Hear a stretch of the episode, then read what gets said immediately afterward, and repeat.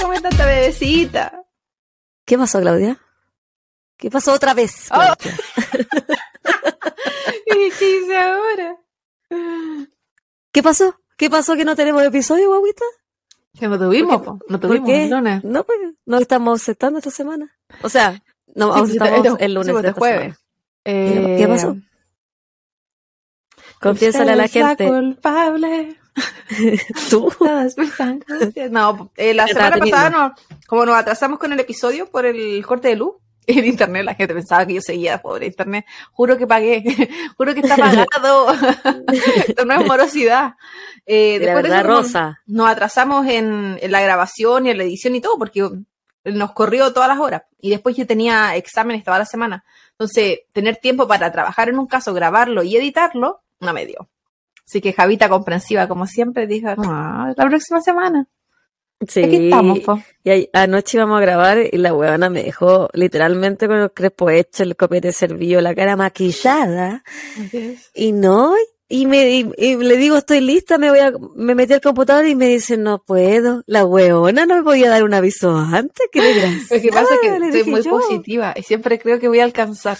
Y con este caso que llegar. luché demasiado, era muy largo. Un, un pequeño spoiler, este caso es largo. Sí, no me sé de paciencia, chiquillo. Sí. Tienen para escucharlo todo el fin de semana. Traté de resumirlo lo más posible sin dejar detalles afuera. Pero por supuesto que te- tuve que haber dejado la mitad de los detalles afuera porque era imposible abarcar tanto. Que se viene Quaticane. Pero eso, pues me obligaba a ser la peor y dejar a la bebita plantada dos veces. sí. Hoy que estoy tan De hecho, comprensiva. grabamos el primero el episodio de la Javita antes que este. Y es Sí, al po. contrario, solo El- porque para poder usar el tiempo. Y me fue inteligente. Ay, sí, porque el capítulo que va a salir el lunes que viene lo grabamos antes de este capítulo. Entonces estamos más atemporales de lo ya atemporales que éramos. Sí, Hoy somos viajeras del el tiempo. tiempo. Pero antes de continuar, bebita, démosle la bienvenida a toda la gente que nos acompaña el día de hoy. Eh, jueves para los que van al día y quién sabe qué día para el resto. Así que bienvenidos a un nuevo episodio de Copas y Crímenes. Nuestro podcast de True Crime. Así que muy bienvenidos todos, muchas gracias por la paciencia, por acompañarnos, por entender Por este, sus servi- mensajes de este preocupación. servidor. Ay, qué risa. Sí, no, nada, nada malo ha pasado, solo estrés y estar muy colapsada con la vida de los exámenes. Pero bueno, Y si, y si ustedes quieren que la Claudia tenga plata para poder pagar la luz y el internet, mándanos donaciones, chiquillos.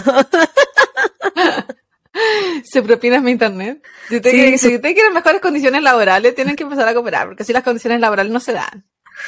Sí, es verdad. Estamos en la pitilla. Sí, si quieren que yo deje, deje de estar ocupada por vender mi cuerpo para poder solventar este podcast, tienen que hacer algo. es la única forma. Pero bueno, son cosas que suceden. Esperamos, espero yo, que la Javita se me va al día, eh, que mejorar y estar más al día. Pero eh, no prometo nada. Se viene, se viene Cuatiquén, me queda un mes y medio de clases. Y ya después de la segunda semana de mayo, ya no tengo excusa. Salvo que se me vuelva a cortar la luz. Pero ya no tengo excusa después de eso. Tengo este mes y medio de, de tortura porque estaba acuático. Se- no sé, ¿qué les pasó a mis profesores este semestre que pensaron que era una súper buena idea colapsarme con tareas? Nunca me Pero siento en kinder con tanta tarea. Terrible. Pero bueno. ¿Cómo estás, Bebita? Eh, no, bien, eh, piola, po. Además de hermosa Eh. para la gente que se lo está perdiendo, no nos está viendo en YouTube. Preciosa se ve esta bebé. Preciosa. Es que hoy día me arreglé más de, más- más de lo común porque salí a comer con el, el marido mío, con mi media naranja. Fuimos a un brunch, solitos los dos. Así que tengo hasta aros puestos, weona. Sí te veo.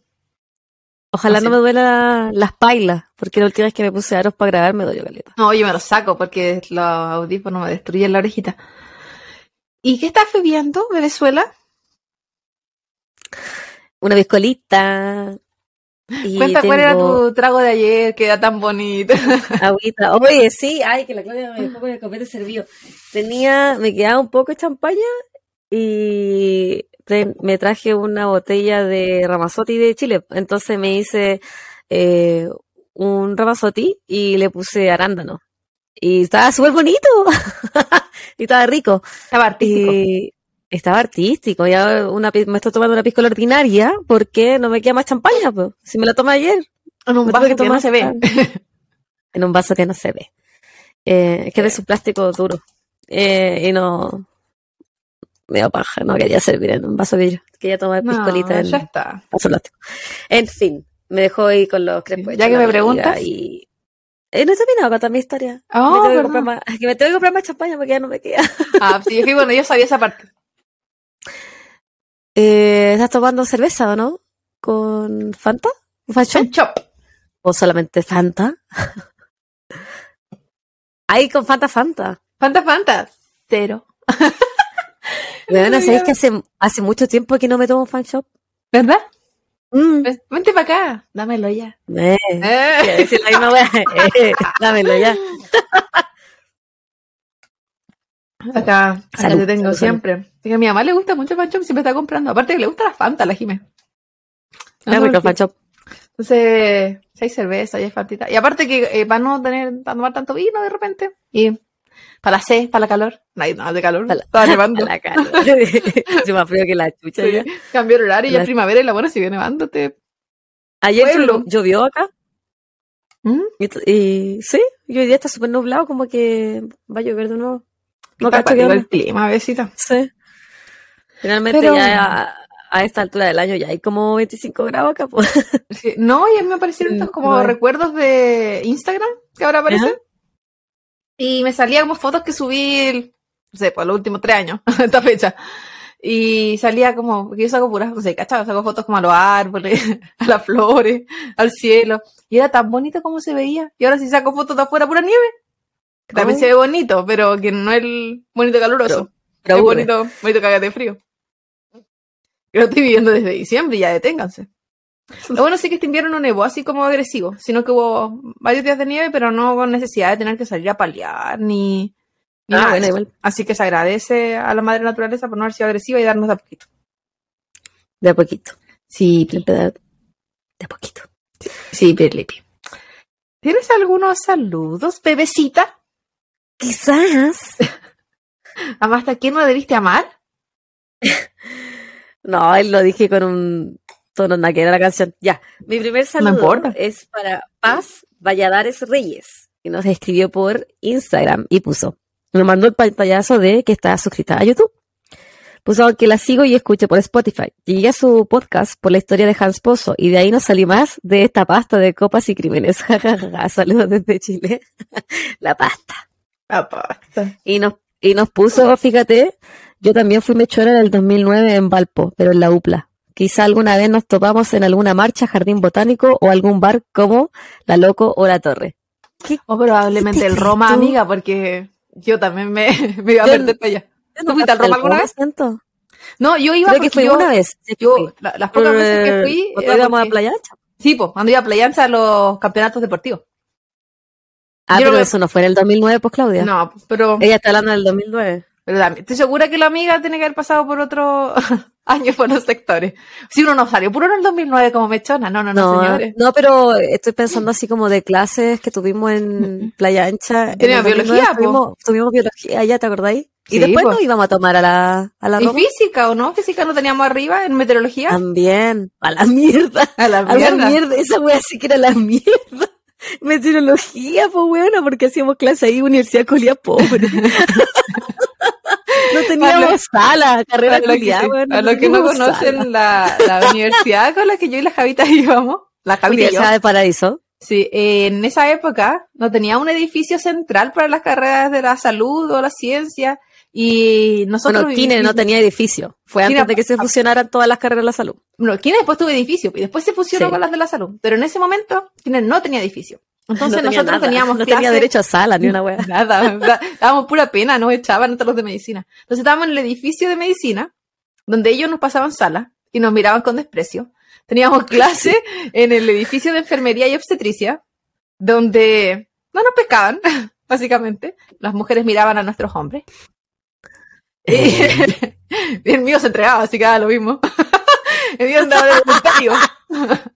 Qué vergüenza, qué humillación, de ah. voluntario por esa sala. Eh, teníamos, teníamos clase en biología arriba, en Rayanta. En todas partes. Teníamos clase más, mucho más arriba, en meteorología. Qué risa. No sé dónde más tuvimos clase. Puta, ¿dónde no? Siento que fuimos a muchas partes. Pero igual en Tete porque éramos como nómades y, conocíamos harto sí. la U al final, po. Sí, Pena, pero entretenido. Era como la gente de acá, po, que tiene como clases en diferentes eh, salas, con diferentes gente. Sí. Claro, nosotros teníamos clases con la misma gente, pero en diferentes lugares, ¿no? Dando pena. Ahí con nuestra ropita. Qué risa. ¿Y su saludo, mijita? Mi saludo, como siempre, bien youtuber. Eh, va para Juan Perdomo, que nos escribió en el caso del asesino de Yosemite. Ya. ya. Nos manda corazones. Después nos comentó más cositas, pero a, medida que vamos avanzando, voy diciendo otras cosas para no acumular tanto todos los mensajes que nos mandan los amigos. Y el siguiente mensaje lo escribió Yajaira Pavón. ¿Te acuerdas? También le hemos mandado saludo a ella anteriormente. Me suena. Sí, ella nos escribió en el episodio de una famosa venenosa, el caso de la Gilla Murano. Pone, buen día desde Venezuela, un fuerte abrazo y sigan adelante. Muchos éxitos y bendiciones. Un abrazo gigante a Venezuela. Tengo muchas ganas de conocer por allá. Tengo una tía que vivió allá muchos años. ¿Verdad? Sí, Brilipis. Y nunca volvió a hablar como chilena. se casó con un venezolano. y bueno, yo también siento que se me va el acento aquí que si tengo pacientes como de X nacionalidad, yo hablo como ellos, súper puedo. olvida la chilena, como que no puedo. Como que siento que no van a entender. En aquel momento hablando como Apu.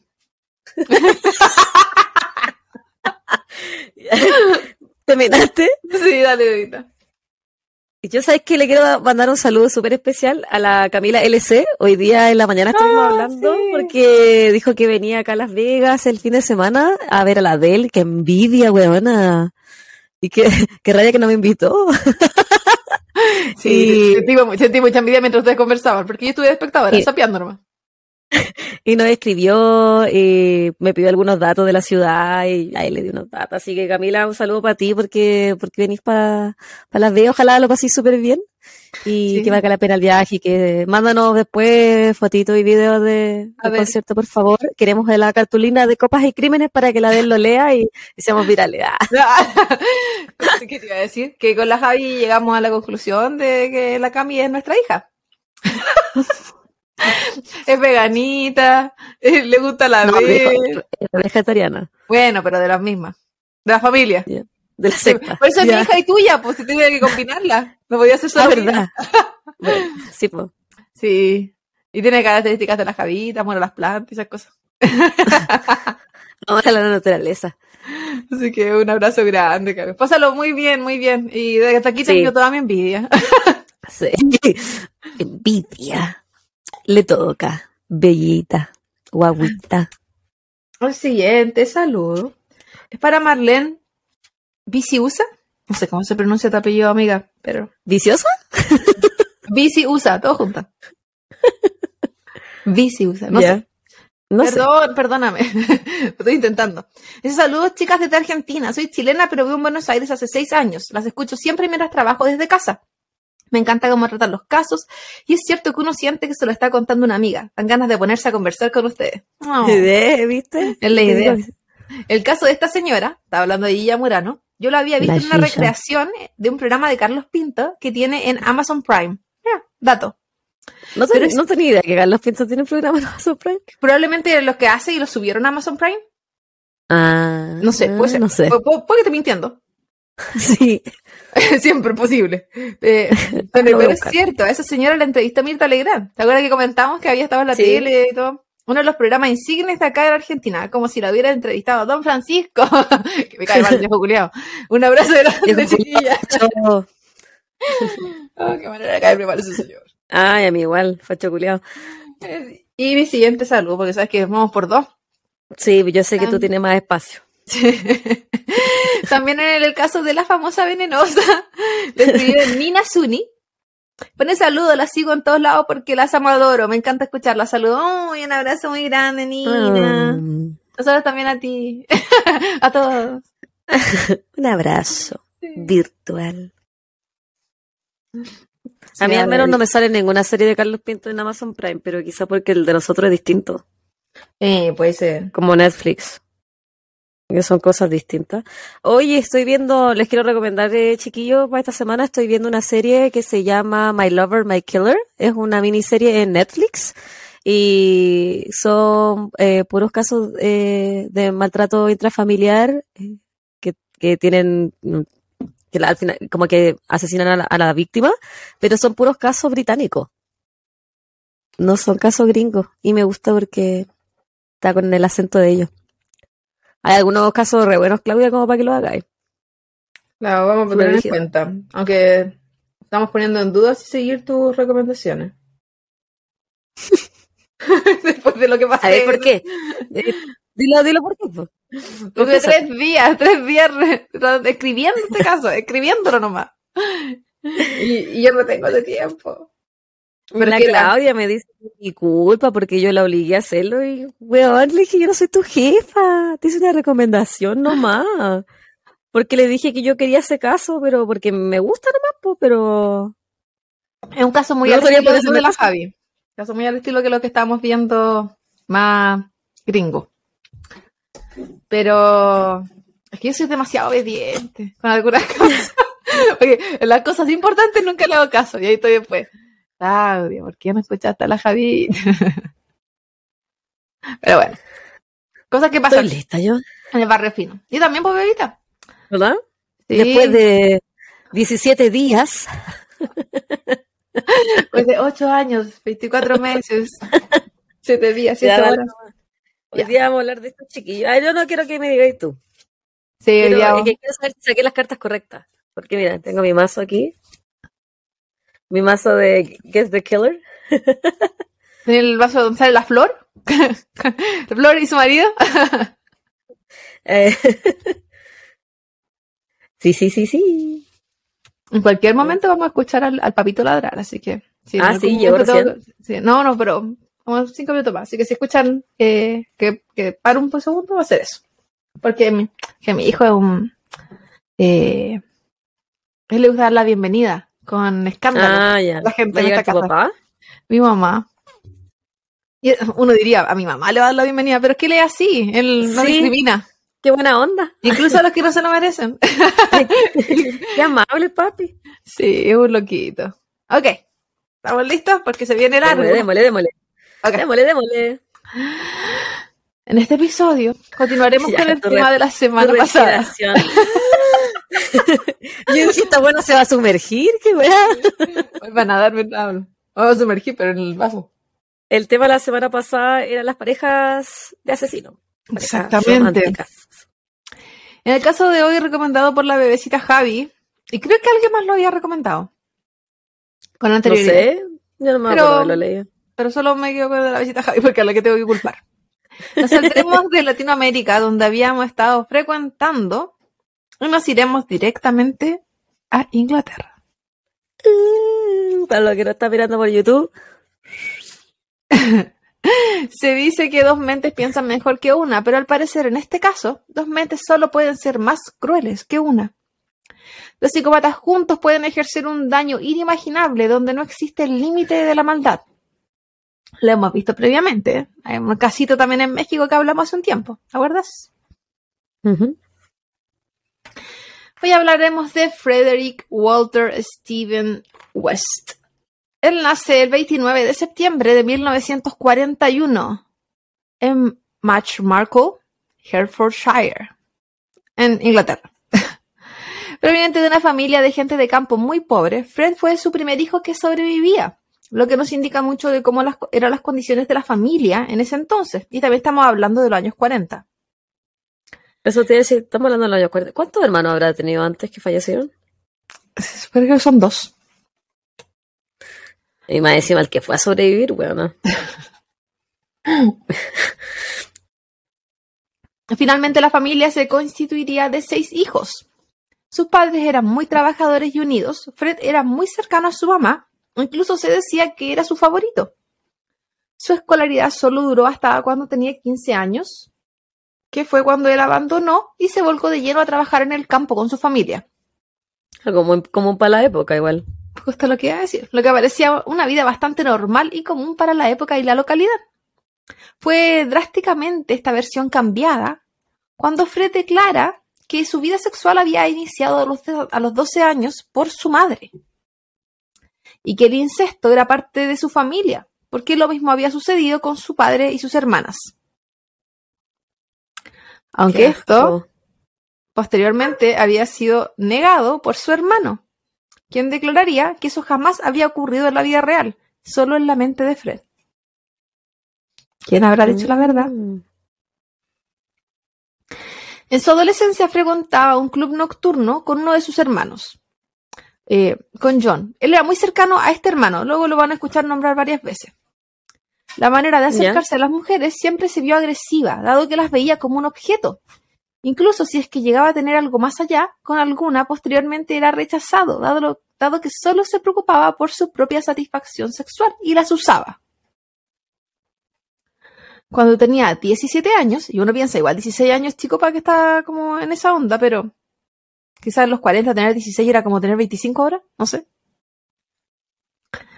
Puede ser. Cuando tenía 17, sufrió un accidente en motocicleta con resultado de fractura de cráneo, brazo y pierna. Estuvo inconsciente por, inconsciente por siete días y necesitó de bastones para poder caminar. Fue un accidente bastante grave, en verdad.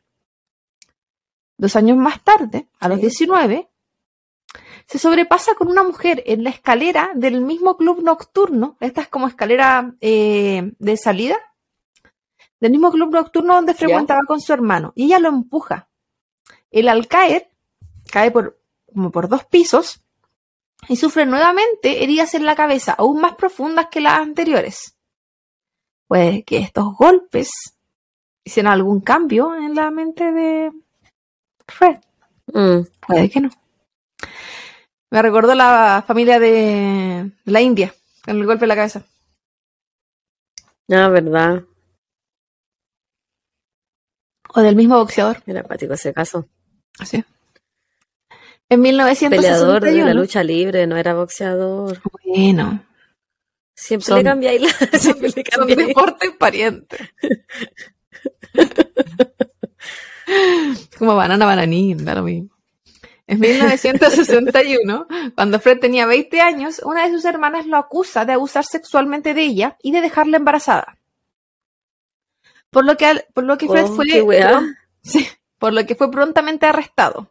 Durante este arresto, él admitió molestar sexualmente a mujeres desde que él era un adolescente y preguntó a la policía, ¿acaso todo el mundo no hace esto?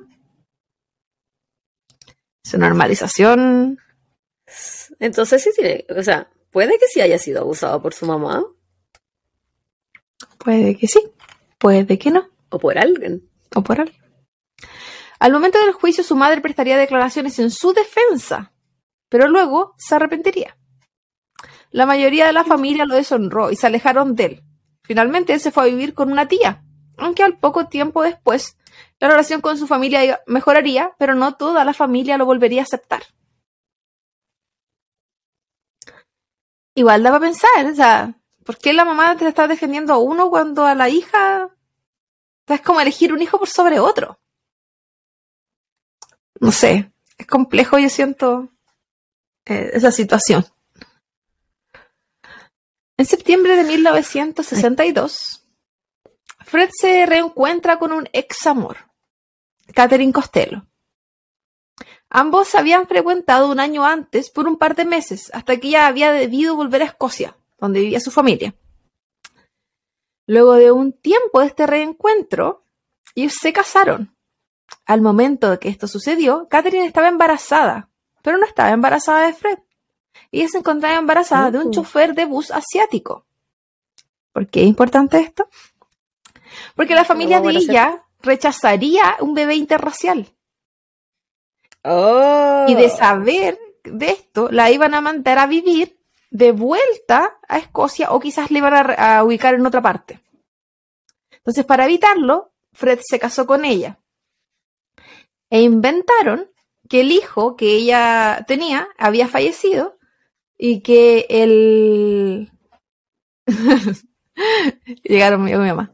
Que el hijo que ella había tenido había fallecido y que el bebé interracial que estaba teniendo esta pareja era adoptado para, como para pasar la pena Ah. de Catherine. Como- Ya. Pero solo la pareja sabía la verdad. Solo el, el Fred. Claro. A este matrimonio eh, asistió solo un hermano de, de- No hubo invitados. Solo asistió un hermano de Fred. Y este fue John, el mismo amigo con el, el mismo con el que salía a carretear. El mismo que salía a Mm. los- al, a la- al club. Fue como de testigo. Claro. Un año más tarde del nacimiento del bebé, que se llamaba Charmaine, nacería la segunda hija de esta pareja, Anna Marie. Esta sí era hija de Fred.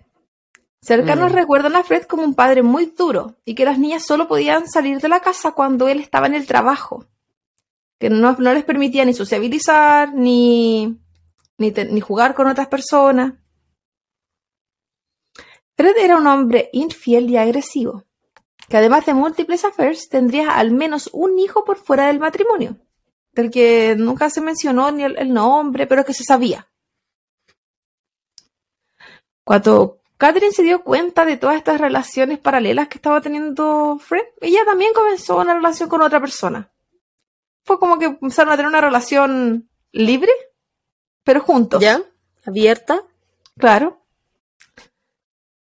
Esta persona, esta pareja que tuvo Catherine, en más de una oportunidad se enfrentó a Fred. Sobre todo porque él era testigo de cómo Fred le, la golpeaba. Él, al encontrarse con Catherine, se daba cuenta que ella tenía eh, marcas en su cuerpo, golpes, e incluso había presenciado esto. Por lo mismo, él se le enfrentaba. Fred, machito de mentira, eh, solo era violento y agresivo ante las mujeres, no así con esta pareja que tuvo Catherine. Quien se sabía era mucho más agresivo de lo que podría haber sido alguna vez Fred, Mm. al menos con él. Meses más tarde, Fred estuvo involucrado en la muerte de un niño. Se, se habla de que esto fue involuntario, quien había atropellado con su camión de helados, porque él manejaba un camión de helados, ese era su trabajo. En esa época. Pero, Pero, se supone que no lo apoyó, no lo atropelló de forma voluntaria. se supone que no. Y tampoco nunca pagó por ese, por ese caso. Así como tampoco nunca pagó por lo de su hermana. Tampoco se habla de si ese niño en verdad nació, el hijo de su hermana, que era hijo de él. Como que esas partes de la historia las fueron borrando. Para 1966, la situación de esta familia iba de mal en peor. Fred abusaba física y sexualmente de su hijastra y forzaba a su esposa a prostituirse para aportar dinero a la casa. Además de Catherine, con ellos vivía una amiga de la familia, Anne McFall, y una ex vecina que ayudaba en la casa con los cuidados de las niñas. Para mí esto fue bastante raro, tomando en cuenta de que eran eh, una pareja pobre. Ellos no tenían buena, buena situación económica y recibían gente en su casa. Yo creo que tenía que ver eh, con, con las cosas que él quería hacer con esta gente en su mente. ¿Hacer? Hacer, hacerles a ellos. Mm. ¿Qué quieres quería hacer? No. Los golpes iban dirigidos tanto a la nana, como ellos le llamaban, Que era la vecina. claro, como a la esposa, no a Anne McFall, la amiga de la familia. Una amiga que tenía 16 años a todo esto. En un intento de escapar de este abuso constante, ambas, ambas con sus parejas, recordemos que Catherine, la esposa, tenía una pareja, eh, intentaron un- inventaron un plan para poder escapar. El que se vio destruido debido a que Anne le contaría todo a Fred, porque ella creía que él se casaría con ella. Entonces él le de- ella le debía lealtad. Pero ¿cachai que igual hay hartas personas, aparte de, de la Anne que se quiere casar con el Fred, igual hay hartas personas que pueden, a- si se juntan todos, ¿cómo no van a poder ser más fuertes que el weón? Para defenderse, Sí. para escapar, no sé. Esta situación para mí era como súper rara, súper rara, sobre todo por cómo terminó, pero el, el no poder escapar lo encontré muy sospechoso, muy raro. Como sé que había muchos amarrado. golpes de por medio y sé que él abusaba mucho de las dos mujeres que vivían en la casa, pero ¿por qué no se podían ir? ¿Por qué sentían que no se podían ir? Al menos la, que trabajaba ahí, ¿por qué no se podía ir? No sé. Quizás porque no quería mm. dejar a la amiga. Y la otra yo dije, quizás no se quiere ir porque eh, no quiere dejar a las niñas, o no tiene para irse con las niñas, o su pareja nueva no la ayuda a salir de ahí. No sé, no sé cuáles eran las amenazas que existían, pero por alguna razón ellas seguían ahí. A pesar de que Anne contó a Alfred todo lo que estaba sucediendo y el plan que había, eh, ellas se lograron escapar porque llegó la policía, porque fue muy violento todo. Estamos hablando de cuchillos iban y cuchillos venían. Esto sí, Fred las amenazó de que si las, las ellas, él las volvía a ver alguna vez de nuevo, ellas no iban a vivir para contarlo. Mm. Sin embargo, Catherine dejó a sus hijas con Fred. Las que eh, sabía ella que estaba él abusando, al menos de una de ellas. Entonces cada cierto tiempo ella iba a visitarlas, como que mantenía contacto. Entonces como que en verdad nunca temió a que él iba a cumplir con su palabra, pero aún así las dejó. Estas niñas pasaron hartas veces por cuidados de, en casas de acogida o que el gobierno las tomaba por lo mismo, porque Fred no se podía hacer cargo de ellas, la mamá se había ido Así como que había negligencia, pero por todas partes. Bueno, qué penca la mamá de esa niña. Yo no sé eh, cómo habrá sido tema, es cómo habrá sido la violencia, el hecho de que él la, la, forzara a prostituirse, no sé, la presión de la familia, porque se supone que ella no podía irse, porque su familia, no sé, no sé cómo habrá sido los 60 para ella vivir en esa situación. Pero tenía una pareja. Entonces no ¿Te preferís dejar a tu hija con su abusador, pues, Sí. O qué tan disminuida se sentía ella como mujer, o qué tan sin poder se sentía también, no sé. Es que también aquí nosotros estamos hablando de lo, físico todo el rato, del maltrato físico, pero tiene que haber habido mucho maltrato psicológico de por medio. Y todo, eh, Fred era un poco mayor que el resto. Porque igual nosotros ahora hablamos de adolescencia, pero quizás los 16, 17 años en esa época era casi como tener 25 horas. Igual aquí estamos en el 60, ¿o no? Él tiene veintitantos años. Sí. Y era menor que él, sí. Pero no tanto. No sé, weón, tenéis que estar bien cagado en la cabeza para dejar a tu hija con la persona que la está abusando. Yo creo que muy disminuido te harán sentir esa persona o mucha violencia habrá, física, psicológica y todo, pero son tu hijo. No, yo estoy contigo. Yo creo que no, ahí no la voy a justificar. Tanto involucrado hay que desahueonarse. Sí. No sé qué habrá pasado por la cabeza de ella, en verdad. En julio de 1967, un año más tarde de este incidente donde se lo habían logrado escapar,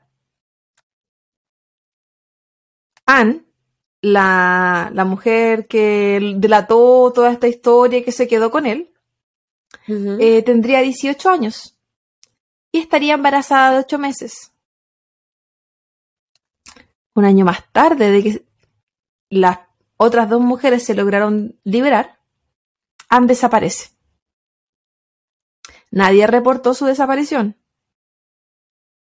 Lo que no sabían es que su cuerpo se encontraba desmembrado, enterrado en alguna parte, gracias a Fred, quien no quería estar con ella. ¿Y, y, la guagua? Con ella en alguna parte de muerta. Se dice que lo que ella quería es que él se casara con ella como él le había prometido. Y él no quería dejar a su otra esposa porque él en algún momento pensaba recuperarla.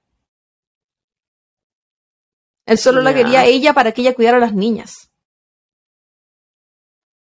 Entonces por eso la mató.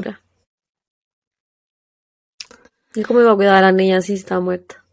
Es que las presiones, pues, aparte veía que ella iba a tener la guagua y quizás tampoco quería esa guagua, no sé, esta gente, pues, yo no, yo no hago esas cosas, no sé. No, loco, weón. Meses después de esta desaparición, que todo el mundo pensaba que era desaparición, Catherine volvería con él. ¿Por qué? Quizás por las hijas. no sé. Pero esto no duraría mucho tiempo. Y al tiempo volvería a abandonarlo a él y a sus hijas nuevamente. Entonces, como que nada para mí nada tenía sentido. Nada tiene sentido. Esa mujer tiene que haber sido drogadicta, igual. Puede ser. No sé qué inestabilidad tenía. El 6 de enero de 1968, Fred secuestra a Mary Bastlom, de 15 años. Ella trabajaba como mesera en un café. Entonces él la siguió cuando ella iba a tomar el bus. Luego de violarla, la asesina. Y luego desaparece su cuerpo, el que nunca fue encontrado. Entonces uno puede decir, su violencia era tanto interna, en la gente de su familia, la gente de afuera, la gente que él tenía a la mano, como Anne, que la tenía en la casa. Pero ella empezó a elegir gente, de afuera. Empezó a elegir gente afuera. Sí. Y yo no creo que ella haya sido el primer caso de, alguien que él eligiera de afuera. Porque ¿dónde estuvo la escalada de estos crímenes? Él partió matando y asesinando. Sí. O partió violando a su hermana. Claro. Bueno, claro. Como que sí, siguió, sí. En 1969, Fred conoce a Rosemary Letts, un poco después de que ella cumpliera 15 años. Porque pedófilo siempre. Sus encuentros se daban. ¿Aquí qué edad tenía el weón? ¿Qué año dijiste? En el 69, él nació en el 41. 29 y 15. Bueno, 28 y 15. Pedófilo siempre. Pedófilo, culiado, pedófilo, asesino, violador, maltratador, la tiene toda este culiado. Mm, sí. Y no me venga a decir que es porque se metió con la mamá que le dio toda esta wea. Porque ¿por qué no lo cargas? Cárgalo con tu mamá, cárgalo con el que te hizo la weá, con toda la gente que vino después. Aparte que pedófilo siempre, si piensa que se violaba a la, a la, a la hijastra, pues. Sí, pues. Y era bebita, era bebita. Ay, Claudia. Sí, porque piensa que no habían pasado tantos años, entre que se casaron y todo. Sí, pero no quiero saber. Sus encuentros se daban en la parada del bus y compartiendo asiento en este. Así él empezó como a conquistarla. Así que al parecer Rose no era una víctima para él. Era alguien que a él le interesaba. Luego de la misma cara psicópata que él. bueno, pero no lo sabía, lo había con la niñita. Luego de un tiempo él comenzó a acompañarla hasta su casa. Típico de, vamos a hacer el bus juntos y hoy te acerco. Te voy a dejar. Con la historia de haber sido abandonado por su esposa y sus hijas, él se mostraba como víctima de la vida. Y siempre diciendo que él quería tener una familia, que quería tener más hijos. Esperando la simpatía y empatía del resto. Al poco tiempo, ambos comenzaron una relación. Rose dejó su trabajo para poder cuidar a las hijas de Fred, pero él debía pagarle ¿Tenía para... trabajo? Tenía 15 años. Sí, pero todos tenían trabajo, como a los 15, como en cafés y cosas así. No como trabajo ah, 100%, sino como estos part-time. Ya. Pero ella no estudiaba. No, no, ella sí estudiaba. Eh, él debía pagarle, porque ella en su casa demostraba que ella estaba ganando este trabajo. Entonces, para que sus papás no sospecharan que ella se estaba yendo a cuidar a una niña, y porque tiene que haber tenido súper claro que era algo que no estaba correcto, eh, le mentía, porque de decir, sabéis que estoy trabajando en un café y estoy cuidando a las niñas, que hay un trabajo, no daría lo mismo. Pero no, tenía que decirle a los papás que seguían el café y que le estaba pagando por ahí.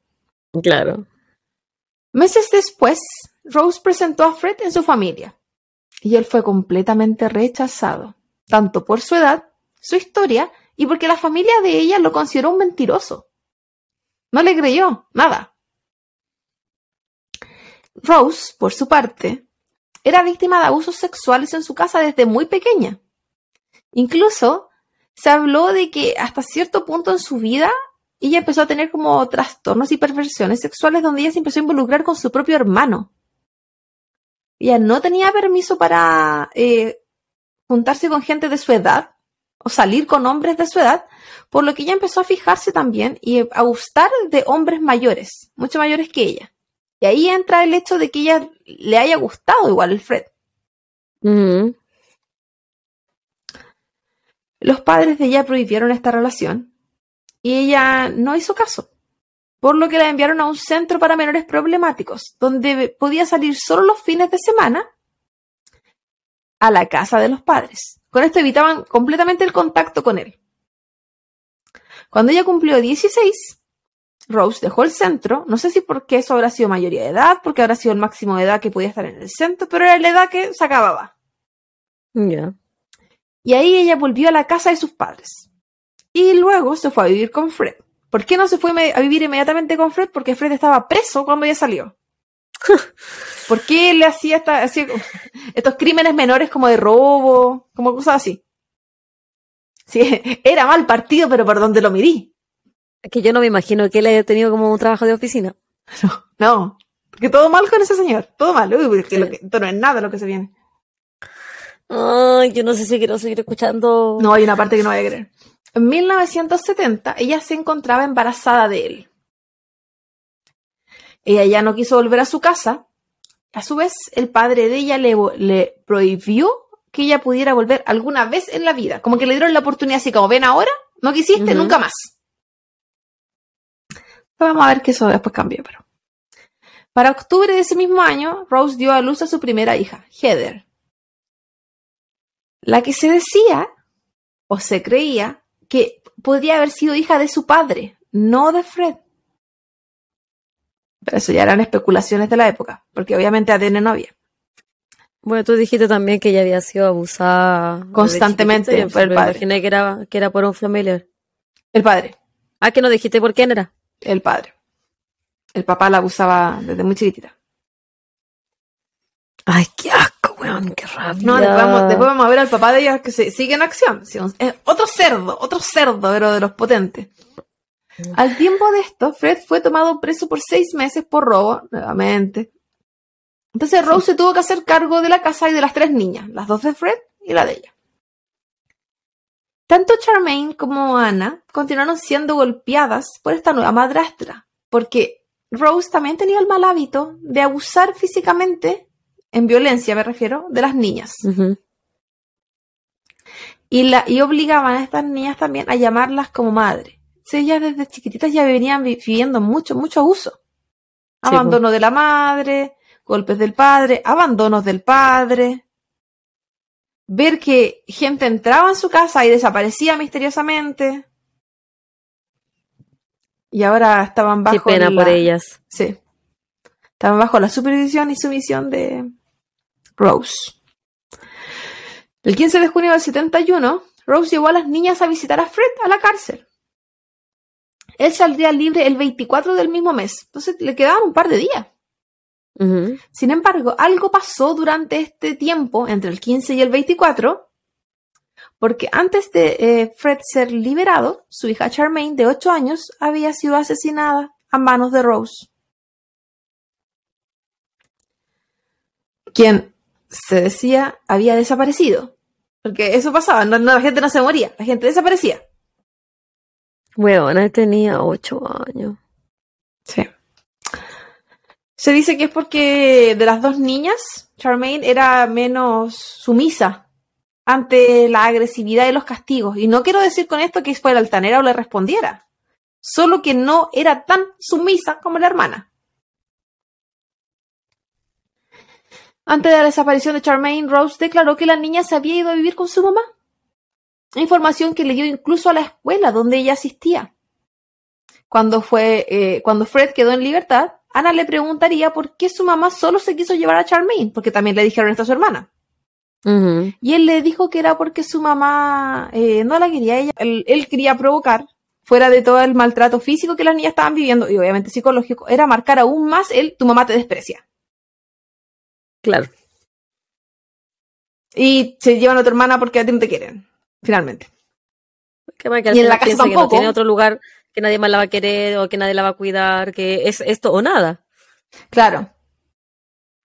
Y esto le, marca como un, precedente, porque finalmente más adelante vamos a ver que Ana aguanta harto en esa casa, harto, mucho. Y tiene que ver con que para ellas, para ella, Fred y Rose eran los únicos que estaban para ella. Así como su, su fuente de apoyo, su soporte, mm. pero bien enfermo. imagínate que si tú piensas que eso es tu apoyo, imagínate qué tan malo tiene que ser el resto para que esto sea tu apoyo, para que esto sea como tu única esperanza. en algún momento en el futuro le preguntan a ella que porque por ejemplo nunca se fue. Y ella dijo que ellos eran todo lo que ella tenía. Es que también hay un tema psicológico, que, lo, trabajaste, de chiquitita. Hacerla sentir que tú eres lo único valioso que ella tiene, a pesar de todo lo que le esté haciendo. Porque okay, le toca a la, a la Ana. Fred sabía muy bien qué había pasado con Charmaine, debido a que él participó en el entierro de ella. Él sabía que ella no desapareció y él sabía que ella no se había ido con la mamá. Su cuerpo, si bien no fue desmembrado, le faltaban algunos huesos, como los dedos, por ejemplo, los que se creían que fueran guardados como recuerdos para esta familia. Catherine, la madre, mantenía contacto con Fred y, con las niñas. Él las visitaba de vez en cuando. Ella sabía las condiciones en que las niñas estaban y quería sacarlas de ahí. Su intención era finalmente tener la custodia de las niñas. La última vez que Catherine fue vista con vida fue cuando ella fue a visitar a Fred para pedir esta custodia. Catherine tenía 27 años. Se cree que su cuerpo fue intoxicado, estrangulado, abusado sexualmente y desmembrado. Ahora sí que ya no había mamá para donde se pudieran las niñas. Las niñas, mm. Sí. En enero ¿Y nunca supo que su otra hija estaba muerta? No, nunca lo supo. Cuando ella fue a visitar para pedirla, fue que la mataron. Mm. Y no solo la mataron, si tú dices que ya, qué rabia, se pelearon, la mataron. No, ella la violaron, ella la desmembraron, ella, ella abusaron, ella la torturaron. Sí, po. Y se creía hasta ese momento que era solo Fred, porque era su marido. Pero no, no, no, señores. En enero de 1972, Fred y Rose se casaron. La parte como graciosa de esto es que en ningún momento, los estamos hablando de otra época, otros documentos, él puso que él era soltero cuando él se casó. No que era viudo ni que estuvo casado antes. Tus documentos parecían como soltero previamente. Nuevamente una boda sin invitados, donde solo se presentó una persona. John. ¿El John? El hermano del Fred. Meses después, Rose da a luz a su segunda hija, Mae June. Y poco después de esto comienza a trabajar como prostituta. El trabajo lo realizaba en su misma residencia y lo promocionaba en revistas locales. Yo imaginé así como estos anuncios económicos casi que en los diarios. Sí, también me lo imagino así. Además de esto, mantenía encuentros casuales con otras personas, tanto hombres como mujeres. Padecía de cierta perversión, sexual, provocando daño eh, con juguetes sexuales de tamaños desmedidos y con métodos de asfixia. Era como en esos puntos extremos donde ella sentía algún placer. Oh. Rose declaraba que nada ni nadie la, satisfacía completamente. Además, participaba en tríos con su marido, porque todo esto era amor libre. Al goce de todo. donde el placer lo tenían cuando llegaban a una mujer más allá de los límites del dolor y la violencia. Porque obviamente la violencia no era entre ellos. Era el tercero que involucraban. Entre sus pertenencias tenían juguetes, aparatos, revistas e incluso material de abuso y pornografía infantil.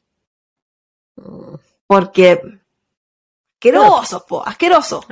sí, el problema no es hacer un trío, el problema es los cerdos que tenéis que hacer para que tenga que ser con una previa de, pornografía infantil, weón. Qué asco, weón, qué asco. Qué asco, weón.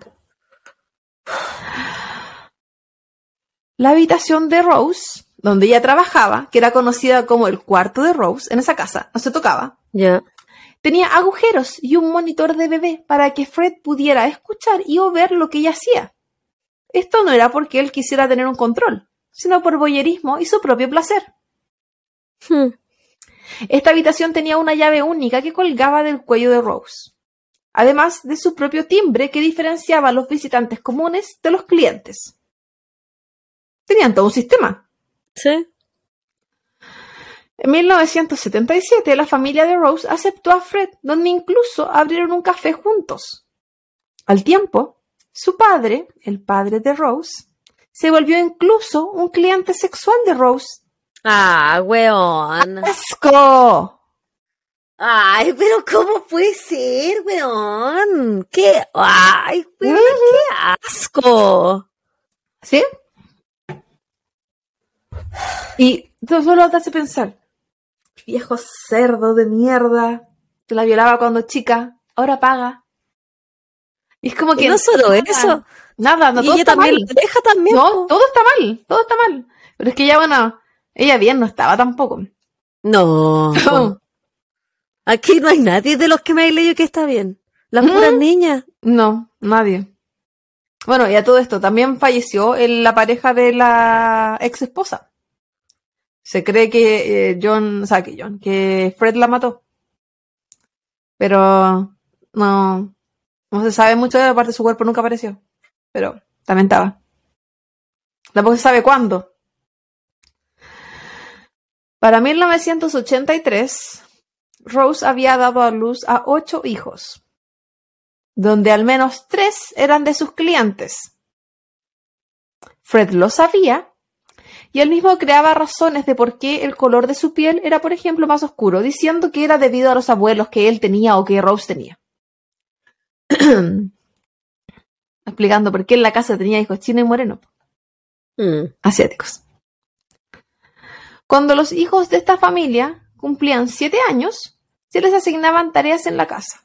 No tenían permitido sociabilizar eh, y si alguno de los padres no estaba presente, no podían salir ni a jugar, ni al patio, ni tener contacto con otros niños. No tenían contacto en el colegio porque asistían, eran, estaban escolarizados, pero eso no más.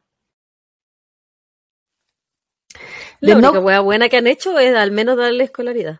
entre comillas. De no cumplir cualquiera de estos mandatos, eran severamente maltratados por Rose. Algunos de los niños incluso arran- arrancaron de la casa, pero cuando por alguna u otra razón tuvieron que volver, estamos hablando de niños también, eran nuevamente maltratados, incluso peor de lo que habían sido alguna vez antes. Digo, pero ¿por qué volvían? Quizás estar en la calle era más, estar más a salvo. Entre 1972 y el 73, los niños fueron admitidos 31 veces por golpes en emergencias del hospital.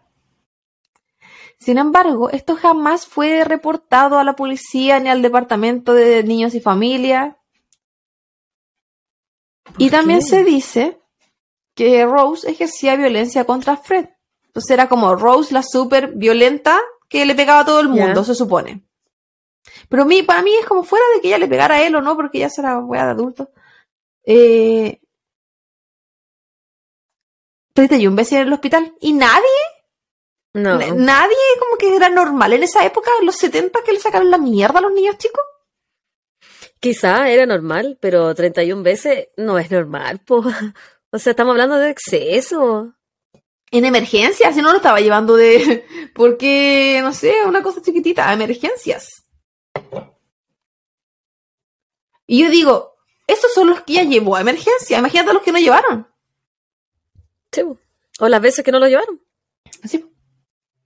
En septiembre del 72, Anna Marie comenzó a ser violentada sexualmente por su padre. Esta es la hija que tenía del primer matrimonio. Estos eran abusos y violaciones extremadamente violentas, con Rose como espectadora, quien al finalizar le decía que era algo que los padres debían hacerle a todas las niñas, pero que ella no debía contar. Incluso... Ay, weona, ¿te imaginas vivir esa wea? Ah, terrible.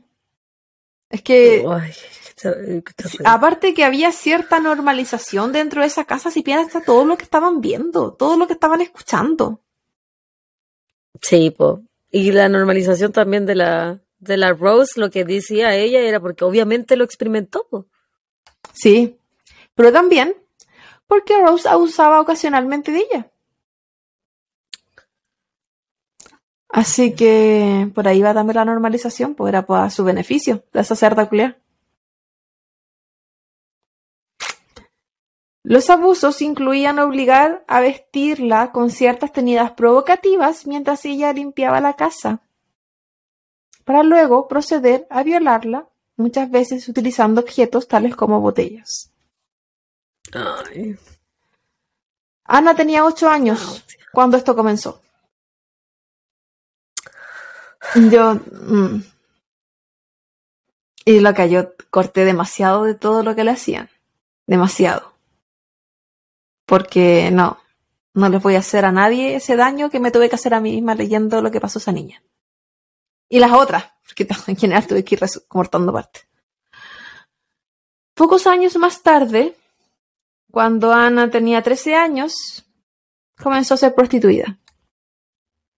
Los clientes los entregaba a Rose, quien decía que ella tenía 16 años. Por eso yo creo que tiene que haber habido algo ahí con los 16 y la, adultez. Como que justo terminaron los 16 el colegio, justo ya no iban a los centros de menores. Quizá era la, quizá era la edad legal. probablemente. Quizás justo tenían un poco de decencia los weones que iban a consumir el comercio sexual, que pedían que fuera alguien mayor de 16. Pero no, la niña tenía 13. Y Rose se quedaba presente en cada acto que la niña era expuesta. Porque ella, no porque le preocupara de que le fueran a hacer algo mal a la niña, no. Era porque ella no quería que ella dijera que era menor de 16 años. Es como, todo esto no puede ser más enfermo. Todo lo que tú me estás diciendo en estos momentos es terrible, Claudia. Sí. sí. Yo no sé si hemos visto un caso de una familia que fuera tan cerda, tan mala. De todos los casos que hemos visto. Porque esto pasó, cualquier nivel de maldad de una familia que yo alguna vez conociera. Es terrible. Se piensa que. te dije que era terrible?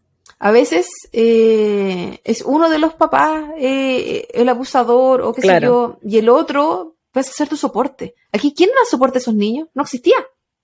Niños aislados, estaban hablando en campo, tampoco eran cercanos a nadie. No tenían amigos. Solo se tenían entre ellos. Entre ellos mismos. Y en el caso del, por ejemplo, Ana, ella era la mayor de los otros hermanos. Entonces, ¿a quién? ¿A quién iba a recurrir? Si le mataron al otro hermano, la mamá ya no existía. No había nadie. Y a mí envió por que le pasó a la hermana, entonces ¿qué le iba a pasar lo mismo a ella? No, pero que mejor que te maten también, pues. Pero no sé si esa mentalidad uno la puede tener a los 8 años o a los 13. Tampoco sé qué tanto podía entender que esa no era la realidad, no era la normalidad para el resto de las personas. Pero Porque están manipuladas tan dolor, pero si es doloroso, obviamente, pues. Sí, estas personas eran súper violentas, al punto que a veces dejaban a las niñas sin poder caminar. Ay, Ese es el nivel de lo que estas niñas tenían que vivir. Qué terrible. No quiero seguir escuchando. fue tu idea. Esto me hiciste. En octubre del año 72, Caroline Owens fue contratada para cuidar a los niños de esta familia. Caroline fue informada de que Rose era masajista, por eso el cuarto especial, y que Fred ah, realizaba abortos en el caso de que ella necesitara. Pasaron el dato. ¿Y qué será el uso de este cuarto especial? Cuando Caroline comenzó a recibir insinuaciones sexuales, no solo insinuaciones, sino que se le empezaron a tirar encima ya. Y ella informó que dejaría el trabajo y se iría a su casa. En diciembre del 72, esto pasó dos meses después. Desapareció. El matrimonio siguió a la joven. Me iba caminando y yo iba en el auto detrásito. Para decirle que se querían disculpar por su conducta, querían ofrecerle llevarla a su casa, que, que eh, ellos no eran así. y ella le creyó. Y ella se subió a ese auto. Se sube en el asiento trasero y junto a ella se va a sentar Rose para conversar. La conversación se convirtió en una discusión donde la golpearon, ataron, drogaron y violaron. Luego la llevaron a la casa y la ataron en una pieza para que no pudiera salir. La pareja le ofreció quedarse en la casa trabajando y ser parte de la familia si es que ella quería. Aunque la verdad, sus intenciones eran dejarla como juguete sexual para luego matarla, como a tantas otras. En un descuido, Caroline logró escapar, y aunque no quería contar lo sucedido, su madre notó que algo pasaba. debido a las marcas que ella tenía por todo su cuerpo, por el maltrato que le hicieron. Fue ahí que ella confesó todo y lo reportaron a la policía. El tema con esta niña es que ella tenía tanta vergüenza de todo lo que le hicieron, porque obviamente no lo estoy describiendo, pero ella le hicieron vejaciones, no sé cómo explicarlo, pero bueno, le faltó que le cortaran parte de su vagina. Sea, pedazos. Lo único que le faltó que le hicieran. Porque fue tanto, tanto, tanto, tanto lo que le hicieron, porque no estamos hablando de golpes, estamos hablando de otro tipo de daños que le hacían a los cuerpos de estas niñas, que no lo voy a mencionar. ¿Las quemaban? ¿Las eh, mutilaban? Claro, eran como que intentos de mutilación, pero no, no, no, no los concretaban. Pero vive el proceso.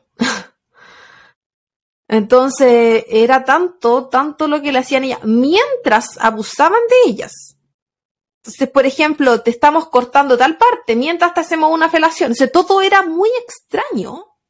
Todo lo que estas niñas pudieron estar sintiendo, todo era tan traumático, tan doloroso, que obviamente ella no quería contar nada. Ella logró escapar porque tuvo suerte. Que justo pilló a la. que andaba para todos lados con Rose. Y pilló que Rose se descuidó en un momento, miró para otro lado y ella alcanzó a arrancar. Eso fue la suerte que tuvo. El 12 de enero del 73 era la fecha del juicio por este reporte que hizo la mamá de Caroline. Ya. Pero Caroline no se presentó a testificar y no continuó con los cargos. Ya tenía miedo. Estaba destruida. Destruida. La pareja se declaró culpable y solo tuvieron que pagar una multa de 50 euros y quedaron libres. 50 euros, pues, Porque por, los cargos de molestación, abuso. ¿Cómo? ¿Esto en serio? Claro, que no tenía la declaración de ella. Y ese, se habrán declarado culpables de algo menor. No creo que se hayan declarado culpables de toda la cuestión. Luego esta sentencia, Caroline Owens intentó suicidarse. Obviamente. Aunque ella no tuvo la, fuerza para poder ir a, testificar, quizás dentro de ella pensaba que en algún momento esto podía parar, pues verlos libres. Claro. Era nuevamente una amenaza para ella. Tres meses después del juicio, la pareja continuaría con sus crímenes. Esta vez la víctima fue Linda Gau, de 19 años, quien era pareja de un inquilino que tenían los, los guests en su casa. West, West, West. West. West. Y que posteriormente, le cambié, le puse marca ropa a la web, y que posteriormente eh, se había ido a vivir con él. Entonces ella frecuentaba a este chico en la casa, y después, en algún punto, como que más que frecuentar, ella empezó a quedarse. Cuando ella desapareció, eh, Fred y Rose dijeron que ella le habían dicho que se tenía que ir porque ella le había pegado a uno de sus niños. Mientras ellos entregaban esta declaración, el cuerpo de Linda se encontraba desmembrado y atado con cinta adhesiva en el sótano de la casa 25 en The Cromwell Street, la casa de los West. Y así como su cuerpo, habían muchos más en el mismo sótano, enterrados. ¿Ah, los tenían todos ahí? Ah, algunas. En el sótano. En el sótano enterrado, sí. Así que ahí, se, ahí empezaron el, como que empezaron a verse patrones. Ya. Dentro de los. Tenían un modo operante. Sí. en los que contaban el secuestro, el abuso sexual, la tortura, la muerte, el estrangulamiento en su mayoría, necrofilia, eh, desmembramiento, y luego enterrarlo en alguna parte de la casa. ¿Sabes que lo único que les falta a estos huevones es comerse a las víctimas? no lo hicieron. Es lo único que no han hecho. Es lo único, sí. Porque incluso, incluso guardaban recuerdos los hueones porque los cuerpos desmembrados todos carecían de alguna parte. Pero por lo general como los dedos, por ejemplo. Algo más pequeño, como un sí, Sí, un souvenir, exactamente. Otra de las víctimas fue Carol Ann Cooper, de 15 años, quien fue secuestrada en noviembre del 73 luego de que ella fue al cine con su pareja y al irse del cine esperaba en la estación de, la parada del bus y desde ahí fue secuestrada. Al igual que Linda, fue estrangulada, abusada y desmembrada. En los siguientes 17 meses, más víctimas vendrían, entre 15 y 21 años. En diciembre del 73, Lucy Partington, de 21 años. En abril del 74, Therese Singer Tangler, de 21 años. Yo no tengo idea, estoy pronunciando bien los apellidos, pero no déjenlo a su imaginación. En noviembre del 74, Chili Hubbard, de 15 años. Todas ellas. ¿Cuánto tiempo las dejaban en como las tenían secuestradas antes de matarlas? No hablan de los periodos de tiempo, pero dado las características y las cosas que los hijos podían ver o no ver, era como que las secuestraban y eran el entretenimiento del día. Y después las mataban. No daba como para usarlas mucho tiempo. Ya. Digo, usarlas porque las tenía como objeto. Pero era como eh, era más que nada seguimiento y nos encontramos a una niña en la parada del bus. Listo. Te fuiste al auto y partimos en el auto haciendo todo lo que se nos ocurrió. Hasta después llegaron a la casa y para hacer... Yo me eh, imagino que cuando ellos entraban a la casa con estas víctimas, los hijos los veían, po. Los hijos podrían haber visto una bolsa. Los hijos podrían haber ¿No veían entrar a la, a la víctima? Ninguno de los hijos nunca declaró haber visto a ninguna de las víctimas o cuando los papás cometían los crímenes. Ah, ya. Sabían que gente desaparecía nomás. También los hijos iban al colegio. Entonces era un horario perfecto. Por eso nomás los mandaban. quizás quizá esa era la razón de la escolarización. Todas sufrieron el mismo tipo de abuso, tortura y muerte. Luego, continuó un nuevo asesinato. Juanita Mott, 18 años. Esto fue en abril del 75. Quien fue el último cuerpo enterrado en el sótano de la casa antes de que Fred decidiera pavimentarlo y crear este sótano como habitación para uno de sus hijos. Ay, coche su madre, la wea tétrica. Pero el hijo no tenía ni idea. No, pero igual, pero él sí, po. Está dejando, bueno, que todas las huevas que le hacían a los hijos también, yo creo que dormir encima del cadáver es lo mínimo. ya no sé qué tanta, qué tanta peor era. Un aparente descanso en matar tuvieron los West hasta mayo del 78. No dejó de ser, fueron ah, igual harto. un par de años pararon. Cinco. Ah, no, pues tres, del 75 al 78 cuando Fred decidió volver a atacar a una joven embarazada de 18 años, Shirley Robinson. Rose también estaba embarazada en ese entonces, y se cree que la razón de estos celos fue por celos e inestabilidad en la pareja, porque Shirley por alguna razón, o sea, Shirley, eh, Rose por alguna razón pensó que Fred estaba interesado en Shirley. Pero lo que Fred estaba interesado era en sacarle el agua a Shirley para venderla. Porque si te faltaba un crimen, ahí lo tienes, Javita. Pero no lo hicieron.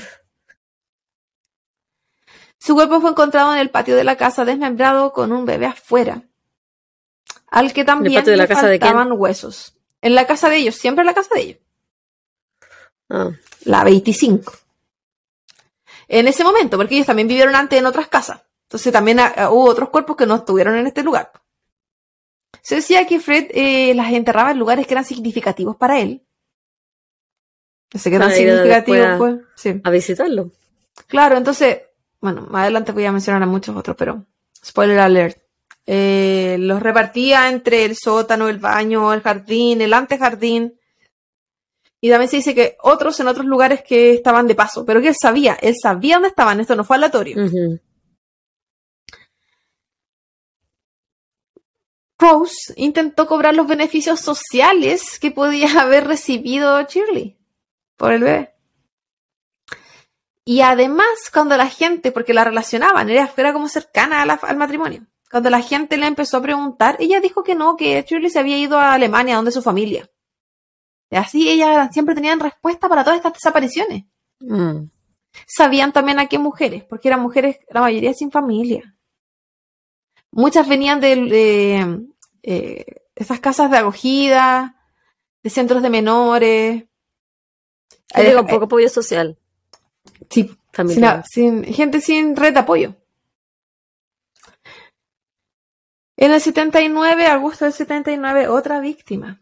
Alison Chambers, de 16 años. Alison se había ido de un hogar de niños, de las mismas características que estábamos hablando. Y eh, su intención era trabajar como cuidadora de los niños en la casa de los West. Que también era otra manera de que se, como engatusaban a estas niñas. Así como, te ofrezco trabajo en Claro. casa. Cuídame a los niños. Bueno, y ahí tenéis casa, tenéis, ten- tenéis techo, techo, comida. Pero alcanzó a estar ahí solo un par de semanas antes de su muerte. Su cuerpo fue enterrado en el patio y presentaba similares características de todas las víctimas anteriores. En el 79, Anna Marie, la hija mayor de Fred, log- logró escapar de la casa. Recordemos que ah, ella estaba siendo prostituida hace mucho rato. Sí. ¿Y cómo logró escapar de la casa? La Anna Marie había tenido un embarazo ectópico, por lo que había estado Oh. hospitalizada. Al llegar a la casa, Rose la golpeó de tal manera que la dejó casi muriéndose. Y entre ese descuido de te saqué la mierda, me voy, ella se fue. Esto dio paso para que Heather y Mae June, las siguientes dos hijas, estas hijas de Rose, fueron las siguientes víctimas para las violaciones de su padre, las que solo fueron incrementando con el paso del tiempo. Fred tenía la intención de tener hijos incluso con alguna de sus hijas, porque él decía que si él las creó, él podía hacer lo que él quería con ellas. A su vez, él obligaba a todos sus hijos a ver pornografía junto a él. Así como Weón, uno- pero el nivel de sadismo, perversión y cagado el mate de este weón. ¿Pero por qué me hice este daño para decirte que hiciera este caso? No sé qué esperaba y no sé si pensaste que en este caso la gente se iba a juntar a jugar el luche, weón. Pero no lo hacía. Esto es de, la, es de las típicas weas que cuando yo veo documentales de casos como esto te digo, Claudia, no lo veas. Sí. qué terrible. Es porque me caía mal, parece. Sí, no dijiste, No te- me voy, me voy a vengar porque no tuviste luz. Zapa, culea. Había ahí dejante. Ay. Eh, entonces, las hijas comenzaron a crear métodos de escape para, las situa- para estas situaciones, para estos encuentros con su papá. Por ejemplo, no estando nunca solas, en ninguna habitación con él, nunca bañarse si él estaba en la casa, nunca desvestirse si él, si él estaba en la casa. Y esto también ayudado por uno de sus hermanos mayores. O sea, del- bueno, menor, todos menores que ella, pero uno de los más grandes, los hombres más grandes. Ujú. Bueno, qué terrible. Sí, como Qué terrible esa vida. es tener que andar pegada a tu hermana o a alguien porque para que no te violen en tu propia casa. Tu papá. Sí, tu papá. No es como que te viole así como un... un- no no quiero que te va a violar, obviamente que te viola. Claro, un, un primo, un tío, pero bueno, es tu papá, ¿cachai? Es tu papá, él te hizo. Y así como dijo él, te dice yo, te hago lo que quiero yo. Así Una no de las- funciona. Una de las niñas incluso dijo, una de las no, entre comillas, elegidas para ser violada, que ella creía que eh, a ella personalmente no la había tocado, era porque ella no era hija de él. Era porque era hija de la Rose con alguien más. De todos los clientes. Ajá. Entonces que ella creía, ellos tenían la teoría como hermanos, de que eso, eh, él sentía que él no era de él, entonces él no le hacía lo que él quería. Versus todas las otras que eran de él, entonces él podía hacer lo que él quería. Era una teoría que tenía esta niña, quizás tuvo suerte nomás. Pero, Quizá era más chica y no le servía para darle hijos nietos. Sí, no, pero pa- para la edad que partió con las otras niñas, no, no estaba buscando que les dieran hijos todas, estaba No, pero ahora estaba en otra parada. culiao. Sí. Ay, qué asco este viejo culiao, A mí, sí. A mí es horrible, es horrible. Bueno, que fuera hermoso, asqueroso, siempre es horrible. No sé si he visto fotos. Es igual, es más fea que. Sí. El tajo de la pichula. Pero es peor. A medida que los años pasaban, las hijas de los West comenzaron a presentar varios comportamientos asociados a los abusos que recibían. Entre ellos, por ejemplo, comerse las uñas de las manos hasta dejar que sus dedos comenzaran a sangrar. También, cuando estaban sentadas, eh, tenían estos movimientos oscilantes hacia adelante y hacia atrás. Las mayores tenían abuso de alcohol, entre tantas otras características que eran como clásicas de niños abusados. El rechazo de Heather a su padre fue tomado como que ella era lesbiana. No porque era una hija que estaba siendo violada por el papá, no. Por lo que los abusos comenzaron a aumentar. Incluso empezaron a aumentar los de Rose hacia ella. ¿Por qué? Porque dentro de todo el nerviosismo que Heather sentía con todo lo que hacían, ella a veces se reía. Pero esta risa nerviosa, porque estaban esperando también. Entonces ellos creían que a ella le gustaba lo que le hacía a la Rose. Entonces en paz le tocó. No porque querían que ella se sintiera bien, sino que era como, ah, si queréis lesbiana. Pero la Rose no era lesbiana por tener preferencia en mujeres. No, pues ya no. Yo digo, en base a lo que ellos pensaban, porque uno sabe que no, funciona así la web, pero... No, pues, no, pues, a lo que me refiero, ella no, pues, pero su, mm. su hija, su hijastra sí. La web estúpida, qué estúpido. Ay, y le iban a quitarse lesbiana eh, obligándola a tener relaciones sexuales con otra mujer. Así no funciona la cosa. No sé, no sé qué buscaban, pero una niña. Heather mencionó los, los maltratos en su colegio. Ella habló, ella lo intentó. Y esto sumado a su comportamiento evitativo, donde ella no quería que mostrar su cuerpo, porque estaba cubierto de las marcas de los golpes que recibía, daba señales claras de lo que le estaba sucediendo. Pero esto nunca nadie lo vio. Nunca nadie hizo nada. Heather dejó el colegio en 1986, a los 16 años. Por eso creo que a los 16 años la edad, nuevamente.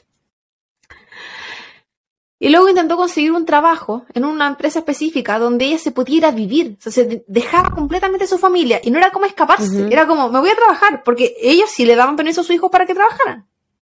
Pero los tenían completamente dominados mentalmente, si los hijos no podían hacer nada. Eran como... Pues eran, sí, pues eran como zombies había una esclavización también psicológica, pues sí. Sí. Entonces ella Son niños igual, pues tenéis que pensar, son niños, son súper manipulables. Tengáis 16 años o 18, igual es un niño, mentalmente tu cerebro no está desarrollado y es todo lo que hay vivido. Y 16 años de manipulación y de maltrato y de violación también, pues tampoco sí, estamos pues, pensando que fue de repente es todo lo que conoces. Tampoco sociabilizas con otros eh, pares para entender que así no es la realidad.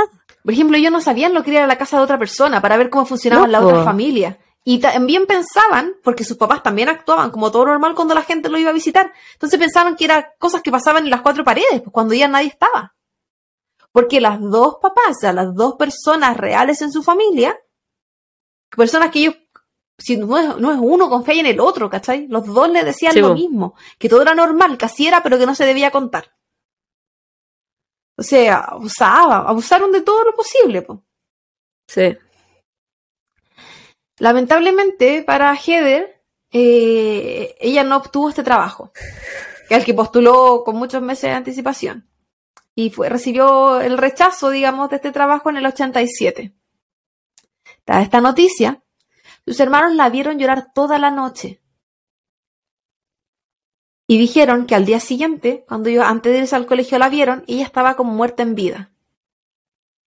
Quizás porque ella era la última esperanza que tenía para poder salir de ahí.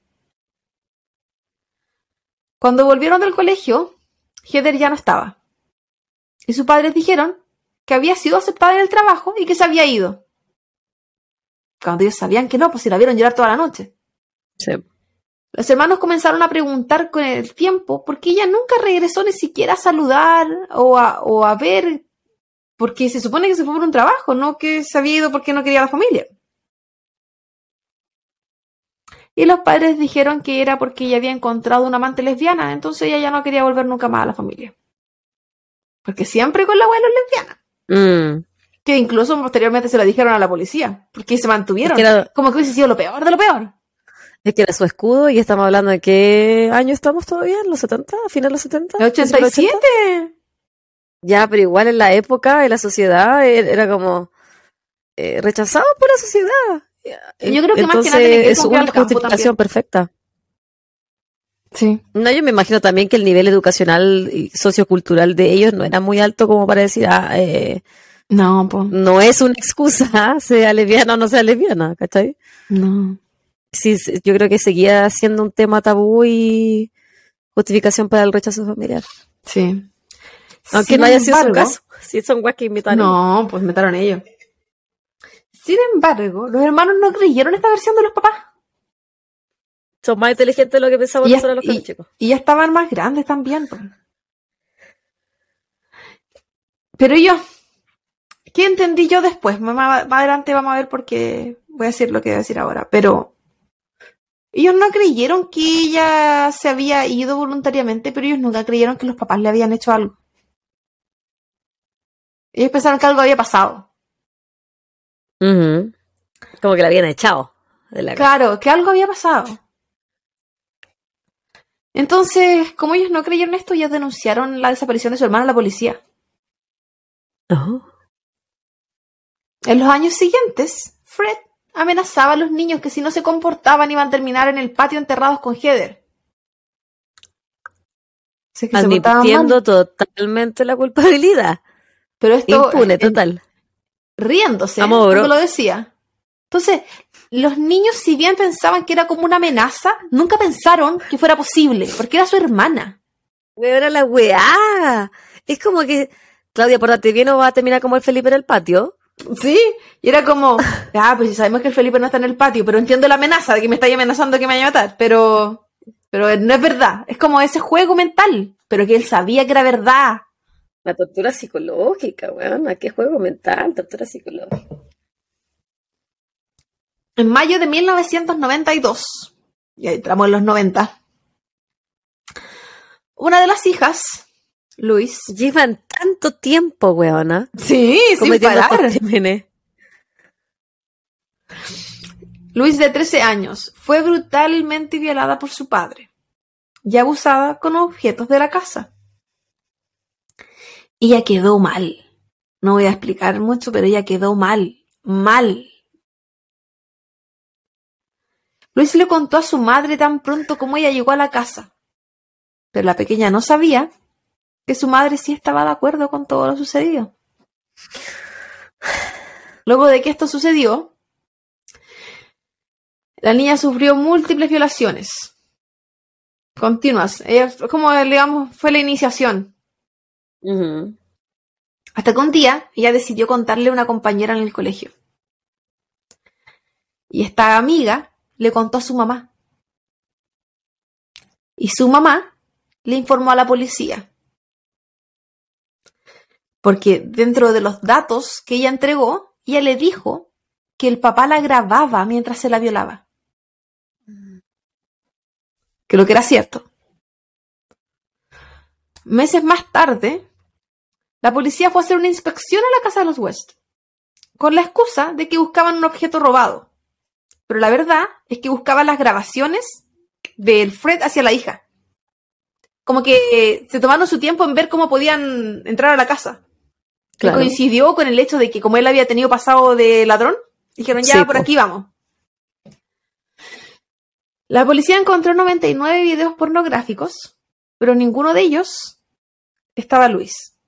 Yo no sé si se habrán sentado a ver los 99 videos, pero se supone que era material ma- eh, casero y material comprado, comercial. Pero de esos 99 se supone que la niña no aparecía en ninguno. Y Acá a mí me parece bastante sospechoso. No que no lo encontraran. Porque ellos también grababan a las, a las otras mujeres, a las que también mataron. Entonces esos videos. ¿dónde los dejaban? De que nunca aparecieron.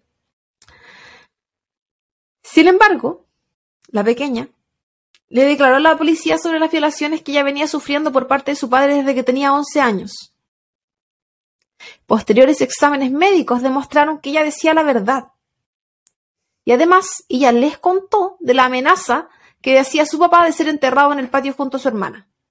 O sea, ella no se lo guardó, no se guardó nada, se entregó con todo. No, qué bueno. Qué valiente. Eh, sí. Alguien tenía que romper el ciclo. Siempre hay alguien que va a romper el ciclo. Yo creo también que es porque habían pasado años y estábamos hablando de los 90. Entonces, igual algo tiene que haber cambiado, incluso en ese lugar. Algo. Esto llevó a, que la policía comenzara una investigación, la que terminaría con tres cargos de violación para ambos padres. Obstrucción de la policía, crueldad e incitación hacia actos eh, de estos sexuales. Sobre Heather, Fred declaró que ella se había ido de la casa y que se dedicaba a la prostitución. Estamos con una nueva versión. Mientras, Rose, por su parte, mencionó que ella había descubierto que Heather era lesbiana y que ella la había apoyado. Sí, y que ella la había apoyado. Primero, lo primero que declaró es que ella no sabía nada, pero cuando le volvió a la memoria, dijo esto.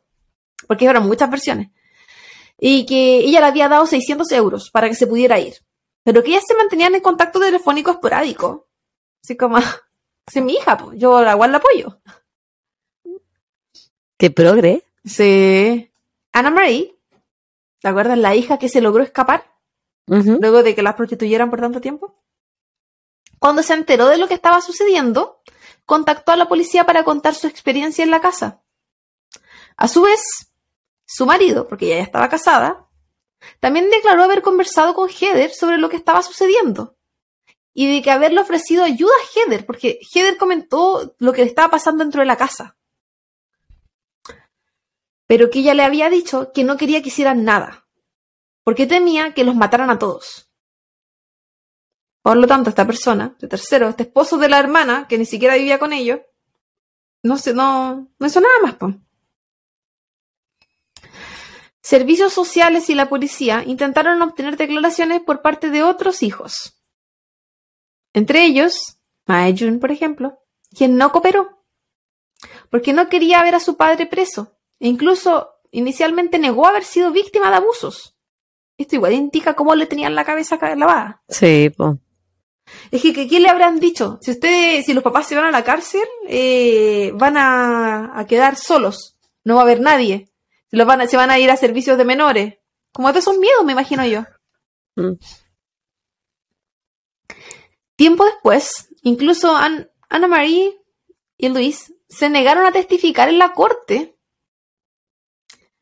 Luis, que fue la que inició todo esto, decía que ella solo quería volver a su casa. Entonces los niños la estaban pasando pero como la mierda. Este proceso de, fue, tiene que haber sido súper terrible con revictimización y todo. Sí. Doloroso totalmente. Se sabe que tenía mucho miedo de una posible represalia, una, la venganza que iban a tener sus papás. Sí, pues imagínate, si le, le sacaban la cresta o si no seguían las reglas de la casa, imagínate lo que le iban a hacer si es que ellos iban presos por su culpa. Y más aún si ellos veían que sus papás tenían tanta impunidad por tanto tiempo.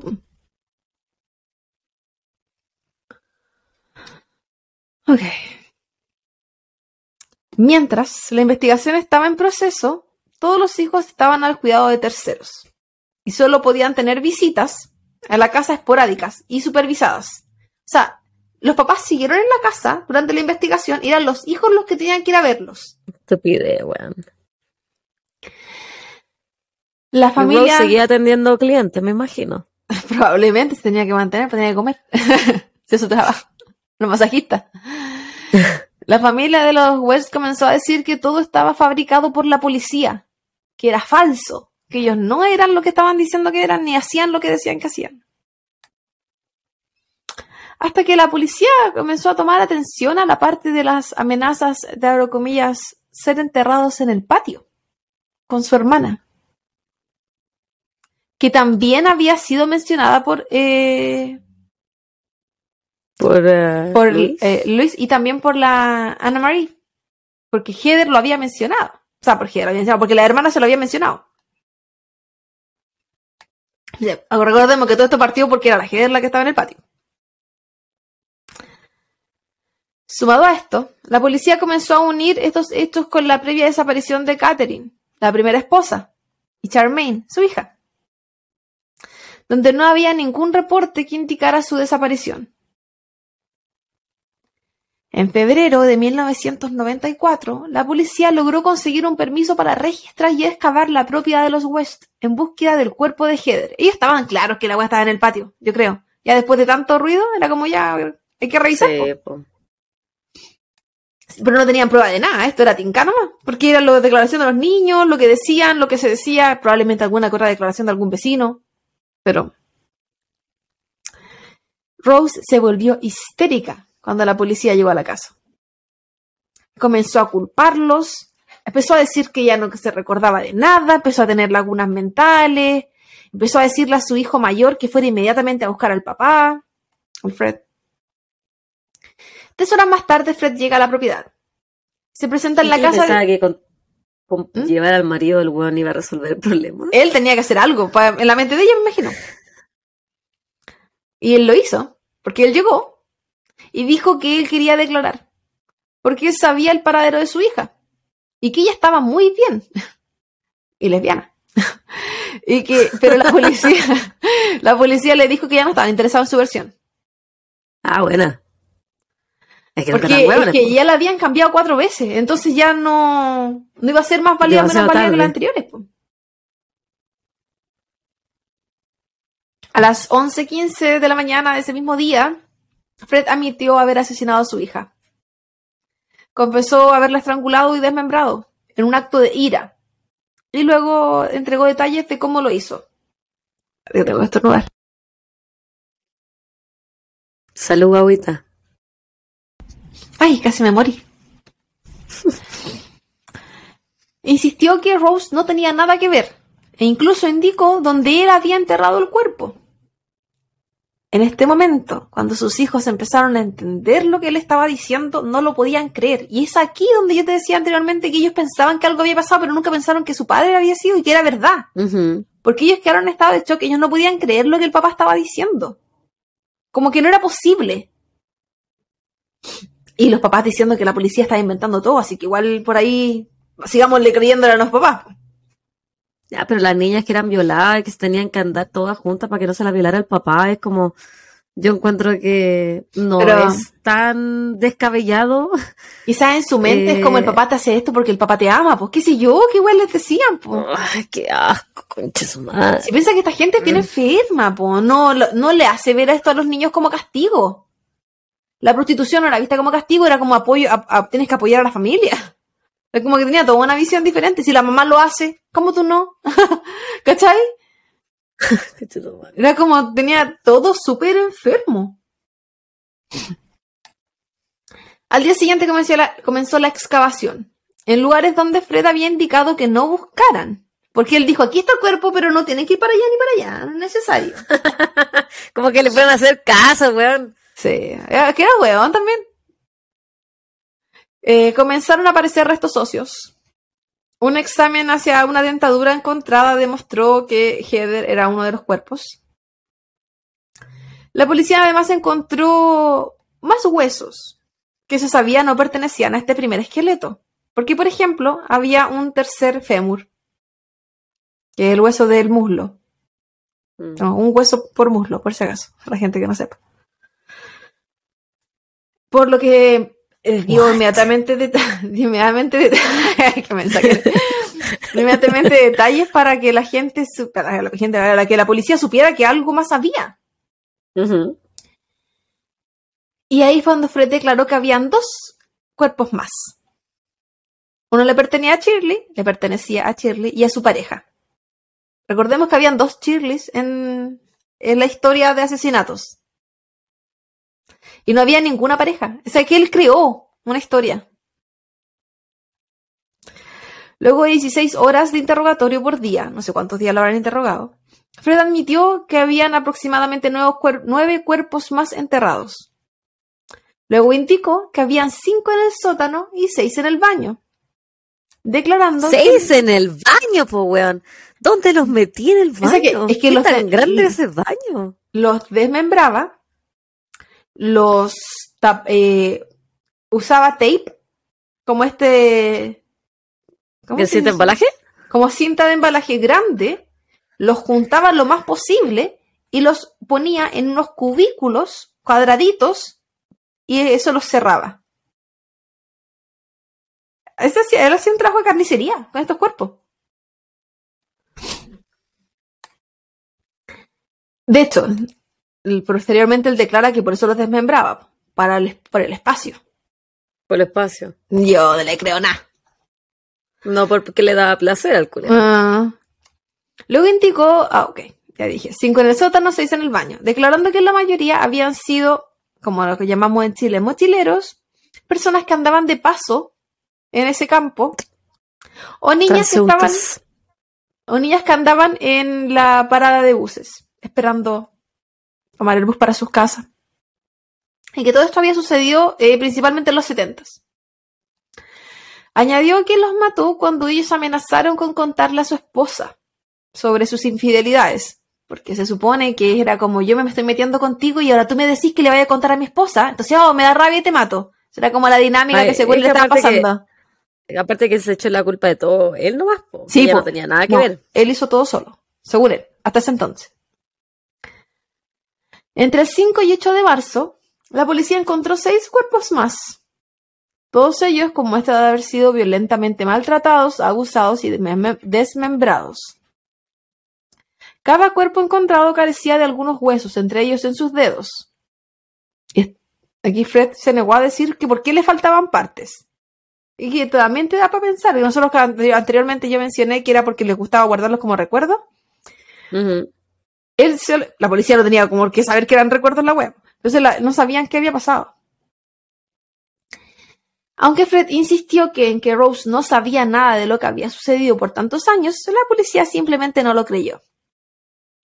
Ella fue arrestada el 20 de abril de 1994 acusado de violaciones de unos niños que habían pasado los 70. Y luego se le presentó los cargos por Heather y Linda. Aún así, estaban en, estaban en proporciones iguales en, los casos. La policía sabía que ella estaba involucrada en más cosas, porque recordemos que una de las niñas falleció mientras Fred estaba preso. Oh, ¿verdad? Po? sea, que definitivamente él no podía haber sido, si él no estaba. Para el 6 de mayo, ambos contaban con cinco cargos de asesinato y Rose se declaraba inocente de todos ellos. Luego Fred agregó los asesinatos de Catherine, su primera esposa, su hijastra y Anne McFalls, la, la mujer que se quedó con él y delató a la esposa cuando la esposa se intentó escapar. La que tenía 16 años y que embarazada de él. Sí. Y entregó detalles de dónde se podían encontrar los cuerpos de estas personas. Para el 30 de junio del 94, Fred contaba con 12 cargos de asesinato. Posteriormente se le sumó uno más. Y en ese momento Rose contaba con 9. Luego de cuatro meses separados por esta detención, que estaban en la investigación ya, esto fue desde febrero a junio, Fred y Rose se volvieron a encontrar, cuando ambos debían asistir a escuchar los cargos que se le imputaban. Como el papito no gusta. Esto es como cuando los llaman a, solamente escuchar eh, al juez hablar de todo lo que se le está procediendo y ellos tienen que saber, así como decir que sí, que sí saben lo que están haciendo. Una audiencia de detención se dice, ¿no? Sí, no sé cómo se llama. Pero es como eso, cuando le informan, es solamente informativo. Durante esta audiencia, ella lo ignoró completamente, en todo momento. incluso lo rechazaba con la mirada. ¿Ah? Se le acabó el amor. Pero él solo intentaba estar cerca de ella. Él, él, la buscaba. Mientras se mantuvo preso, Fred estaba con constante guardia debido a que se consideraba altamente probable que se suicidara. Se le notaba deprimido y tras el rechazo público de Rose, esto se vio aún peor. Él intentó mantener contacto enviando cartas que ella jamás respondió. Rose en ese momento jugaba el papel de madre que sufría por las atrocidades que había cometido su marido y que ella era inocente. Y, a veces pienso que ella era peor que él. Yo creo que él era un lacayo de Rose. Pero es que él, él partió antes que ella, pero igual pienso que era... Pero porque la hue- porque la conoció a los 15, pues huevona. ella tenía 15 años, o sea, ¿qué tanto tiempo tenía para ella cometer atrocidades? Sí. Es verdad. Ella ya venía de víctima también de toda la weá que le está pasando en la casa. Pero. Sí. En respuesta a esto, Fred posteriormente cambió su versión. Tras todo este rechazo que empezó a sentir de su esposa. Y dijo que él no actuó solo. y la culpó a ella de todo. Menos de una. Que culpó a su ex esposa. Que también está muerta. Así que él al final no mató a nadie, ¿no? Una, una esposa mató a todos y la otra mató a uno, listo.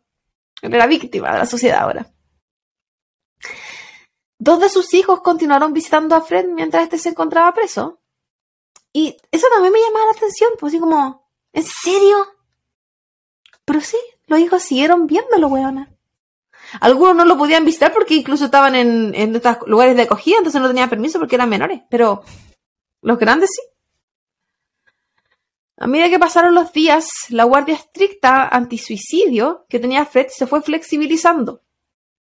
No así sus intenciones. Estamos hablando de que Fred estaba muy deprimido. El primero de enero de 1995, Fred se quita la vida al colgarse en su celda. Al lado de su cuerpo había una nota suicida dirigida a dos de sus hijos y a Rose, que decía, para Rose West, Steve y Mae June. Bueno, Rose, este es tu cumpleaños el 29 de noviembre de 1994. Paréntesis, no sé por qué dice eso si ya estaban en el 95. Pero él puso eso. Y tú tendrás 41 y seguirás siendo hermosa y amorosa y te amo. Siempre estaremos enamorados. Lo más maravilloso que me pasó en la vida fue conocerte. Nuestro amor es especial para nosotros. Así que, amor, mantén tus promesas conmigo. Tú sabes cuáles son. El lugar donde estemos juntos por los siglos de los siglos depende de ti. Amábamos a Heather, ambos. Me encantaría que Charmaine estuviera con Heather y Rena. Rena era Catherine, la madre de Heather. Tú siempre serás, amén, la madre de Charmaine. Tú siempre serás la señora West. En todo el mundo. Eso es importante para mí y para ti.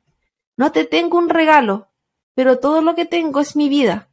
Y te la daré a ti, mi amor. Cuando estés lista, ven a mí. Estaré esperando por ti. Junto a estas palabras, en esta cartita que dejó, había un dibujo. En el dibujo había una lápida. Y la lápida tenía escrito, como, imagínate una lápida de un cementerio, pero Ya, la- tenía ¿el nombre de ella? Fred West, Rose West, en, en memoria de Fred y Rose West, perdón. Ya. Descansa en paz, donde no cae ninguna sombra. En perfecta paz, él espera a Rose, su esposa. El weón enfermo. Yo lo Pero encontré súper enfermo. Pero él, viste que es como un lacayo de ella. Porque si bien es- él es perverso, la weá que quiera, y asqueroso total, cerdo culiao. Pero eh, yo creo que el weón hacía lo que ella le decía. Y que la carta estuviera Era dirigida a ella y a sus dos hijos, los únicos dos que lo iban a ver. Los otros ya, chavos, no me importan. Y no le dedicó ni una palabra a los hijos. No, le puso en el título nomás. Así como ya para ti. Pero no, no para ti.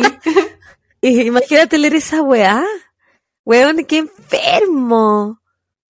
No tengo más palabras para describir a este hombre. Es un enfermo enamorado. un psicópata asqueroso, de lo peor, de lo peor, de lo peor. Pero enamorado. Locos de amor. enamorado de su esposa hasta el fin de los tiempos. Porque ella va a ser la única señora West. en todas partes del mundo, le dijo. Entonces, a, mí que ¿sí, me, ¿dónde más iba a ser? a mí que me han hecho cartitas de amor y dibujitos y toda la weá, nunca me dibujaron una lápida. En memoria de ti y de ella. No, no, no. Qué enfermo. Sí. Bueno, él jamás tuvo lápida todo esto porque lo cremaron, pero en su mente tuvo lápida. El juicio para Rose comenzó en octubre de 1995, donde se le sumaron más cargos de homicidio y violaciones. Está pegado. ¿Me podía escuchar? Yo sí te escucho. Ah, ya. Bueno, nada. Solo que te, te estaba poniendo atención, pues. No, no, está pegada mi imagen. no, sí, tu, tu, cámara está pegada, pero yo te escucho bien. Ahí se despegó. Y se vuelve a pegar. Entonces, como decía, el, eh, el juicio comenzó en octubre del 95, para mi cumpleaños, donde se le sumaron más cargos de homicidio y violaciones. Aparecieron junto con nuevas víctimas y también aparecieron sobrevivientes de los abusos de esta pareja. Entonces empezaron a aparecer más gente que no estaba considerada sobreviviente. Pero que al ver que estaba este juicio, empezaron a decir, ah, mira, me pasó, me supe de esto, mi hija, no sé, gente hablando. Pero legalmente, ante la policía, declaración y todo se le intentó eh, quitar crédito a las declaraciones de estos sobrevivientes diciendo que algunos habían sido eh, pagados, que habían recibido remuneración por declarar. Y si bien al menos uno de ellos dijo que sí, que era real, que le habían pagado para poder asistir a declarar, eso no quitaba el hecho de que toda su historia fuera cierta y que todo lo que le habían hecho era cierto. Y que, esa, esa persona estaba ahí para hablar por todos los que no lograron escapar como ella sí había sido. Y esa que le pueden haber pagado como para que ella pudiera viajar, por ejemplo, el hospedaje. esa persona fue la Caroline West, Owens, perdón. ¿Te acuerdas la que ah, logró escapar? La que, no, que después no quiso declarar. y, ella, y ella ya habían pasado hartos años. Logró tomar el valor de hablar por todos los que no pudieron sobrevivir. Yo creo que también, quizás en alguna parte de su corazón también sintió culpabilidad porque sabe que vinieron más después que ella. Sí, pues que lo podría haber detenido quizás. Claro, que ella podría haber sido último, pero es que a esa altura ya estaba tratando de salvarse ella misma también, si uno no puede culpar a las víctimas, pero... No. Pero claro, en la mente de las víctimas también queda eso, porque la culpabilidad, pues. La culpa del sobreviviente. Sí, pues. Rose se continuó presentando como una víctima de la vida, proveniente de una familia donde había sido abusada, y luego de un matrimonio de un hombre que ya tenía un pasado violento, y al menos un asesinato previo, un hombre que dominaba la casa y controlaba todo. Ella se defendió diciendo eh, de haber estado embarazada casi siempre. Entonces que en verdad, ¿cómo? Podía haber hecho algo. Y en verdad, porque la loca vivió embarazada, pero nada la detuvo. Sí, pues. Se y yo pienso, vivió embarazada y aún así se prostituía.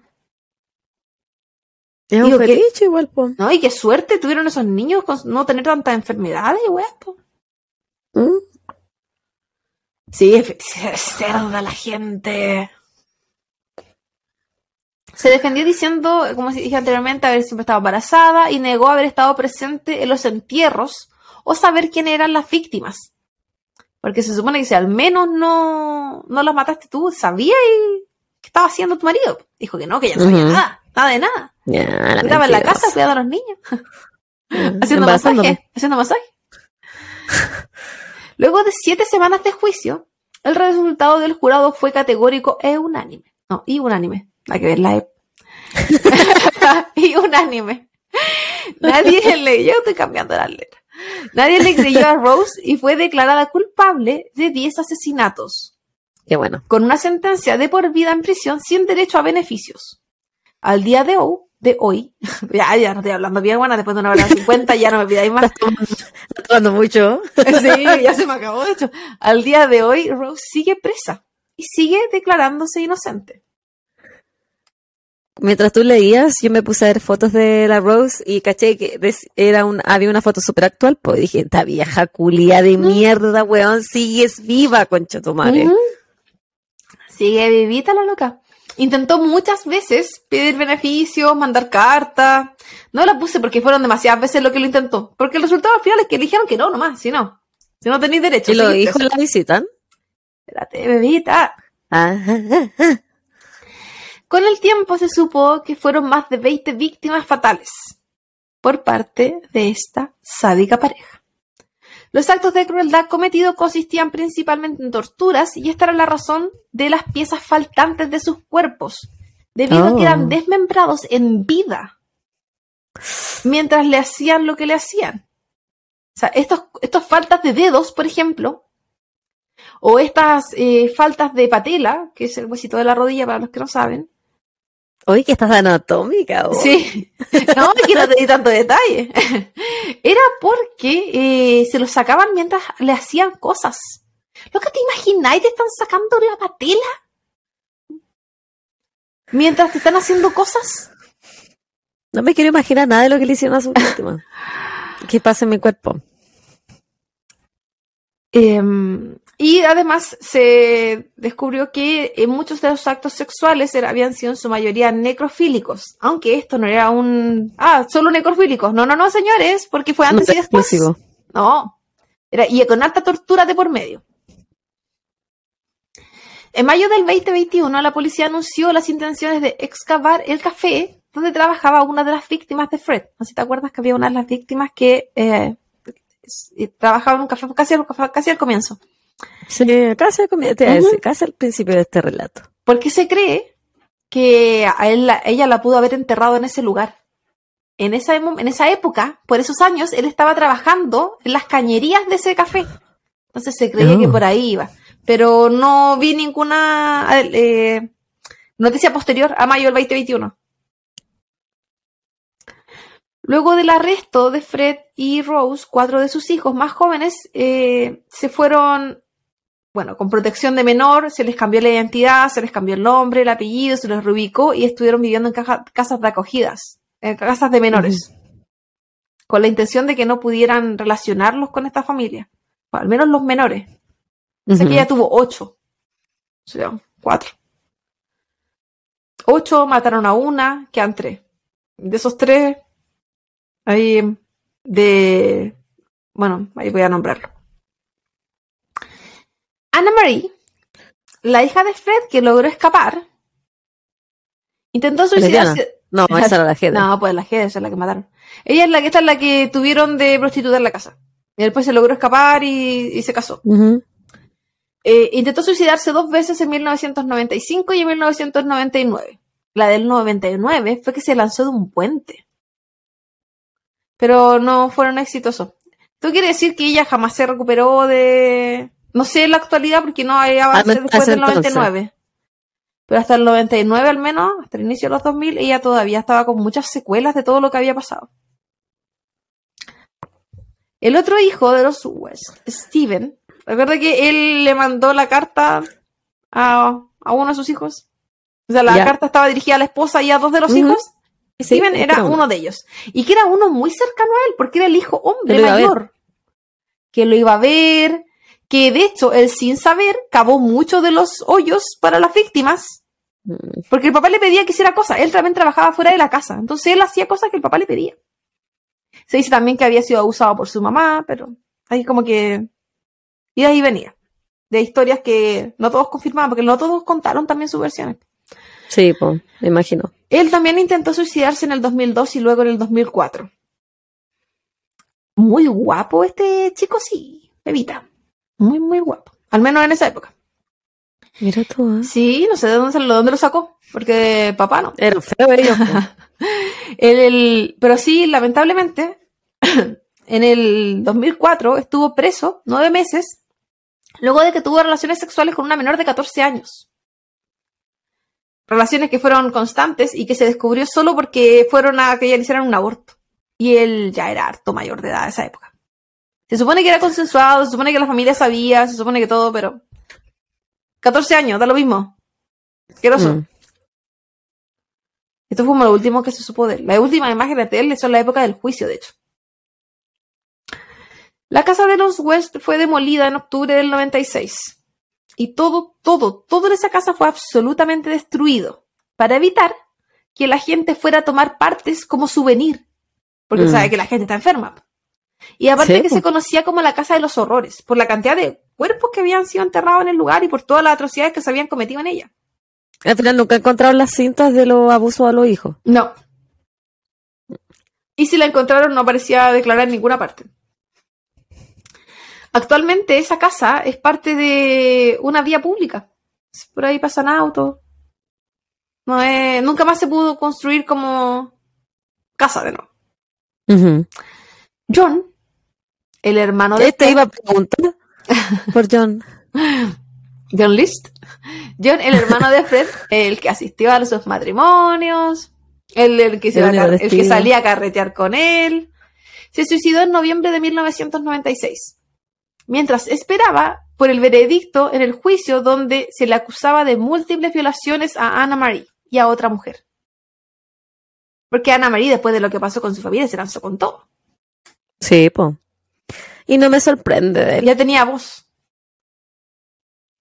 No me sorprende que él haya sido igual de cochino que el hermano. Tampoco me sorprendió, la verdad. Me dio asco, sí, pero Porque no tenía. Sí. Porque tenía, es, es- te- seguía teniendo una relación con su hermano, po. Ujú. Y es como, tenéis que saber, igual las perversiones. Sí, no, y se tiene que haber, que si quizás hasta era cliente de la otra, que uno que sabe. Si el papá era cliente, weón, ahí ya me espero cualquier wea. ¡Qué asco! Esa Ay, Claudia. Rose, Rosemary, continuó recibiendo visitas por parte de sus hijos durante varios años, las que se fueron acabando poco a poco. ¿Por qué? Porque, por ejemplo, Mae Jun, eh, cuando ya era más grande, empezó a pedirle explicaciones. A decir, ¿por qué pasó Obvio. esto? Porque al principio, claro que le creía su versión, pero cuando ya empezaron a hacer preguntas, ella ya no, no les quiso responder. Y el hecho les dijo que ella nunca había sido una buena mamante y tampoco lo iba a hacer ahora que estaba presa. Así que es como que se fue cortando poco a poco la relación. No, y a medida que van creciendo, yo me imagino que se van dando cuenta de cosas igual, po. Sí, Se dejan de mentir a sí mismos, se dan cuenta de, lo- de la realidad. sí. La única persona que aún visita a Rose, ¿quién es? ¿Quién crees que es? Su papá. Anne-Marie. ¿En serio? Anna Marie que se cambió el nombre a Anne-Marie. ¿Qué le, ¿Qué le cambió una letra? Que iba a ser insignificante, pero si ella solo hizo sentir bien a la amiga. Se cambió el nombre y es la única que aún visita a, a su madre. A su madre. Que no es su madre.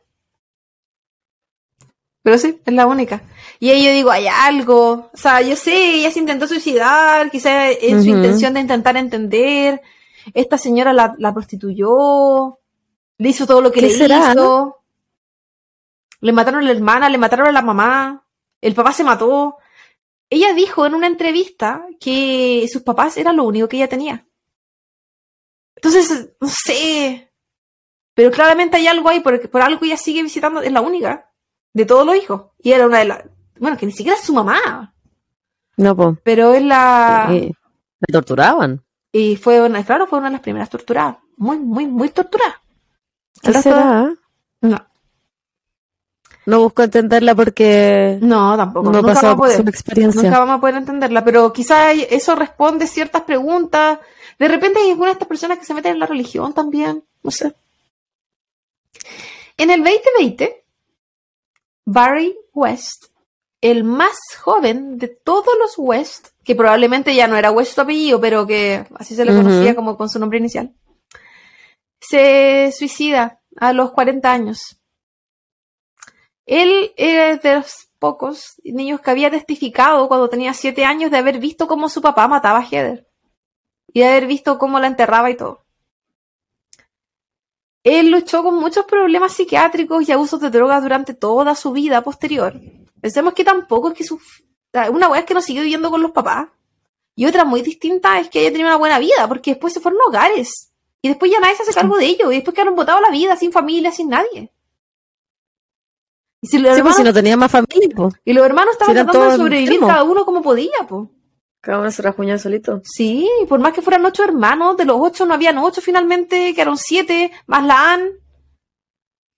Y cada uno se puede salvar como puede también, po. Sí. Quizás todos se terminaron separando, quién sabe. La cosa es que, bueno, él finalmente se, se suicida. Mucho suicidio en esa familia. Sí.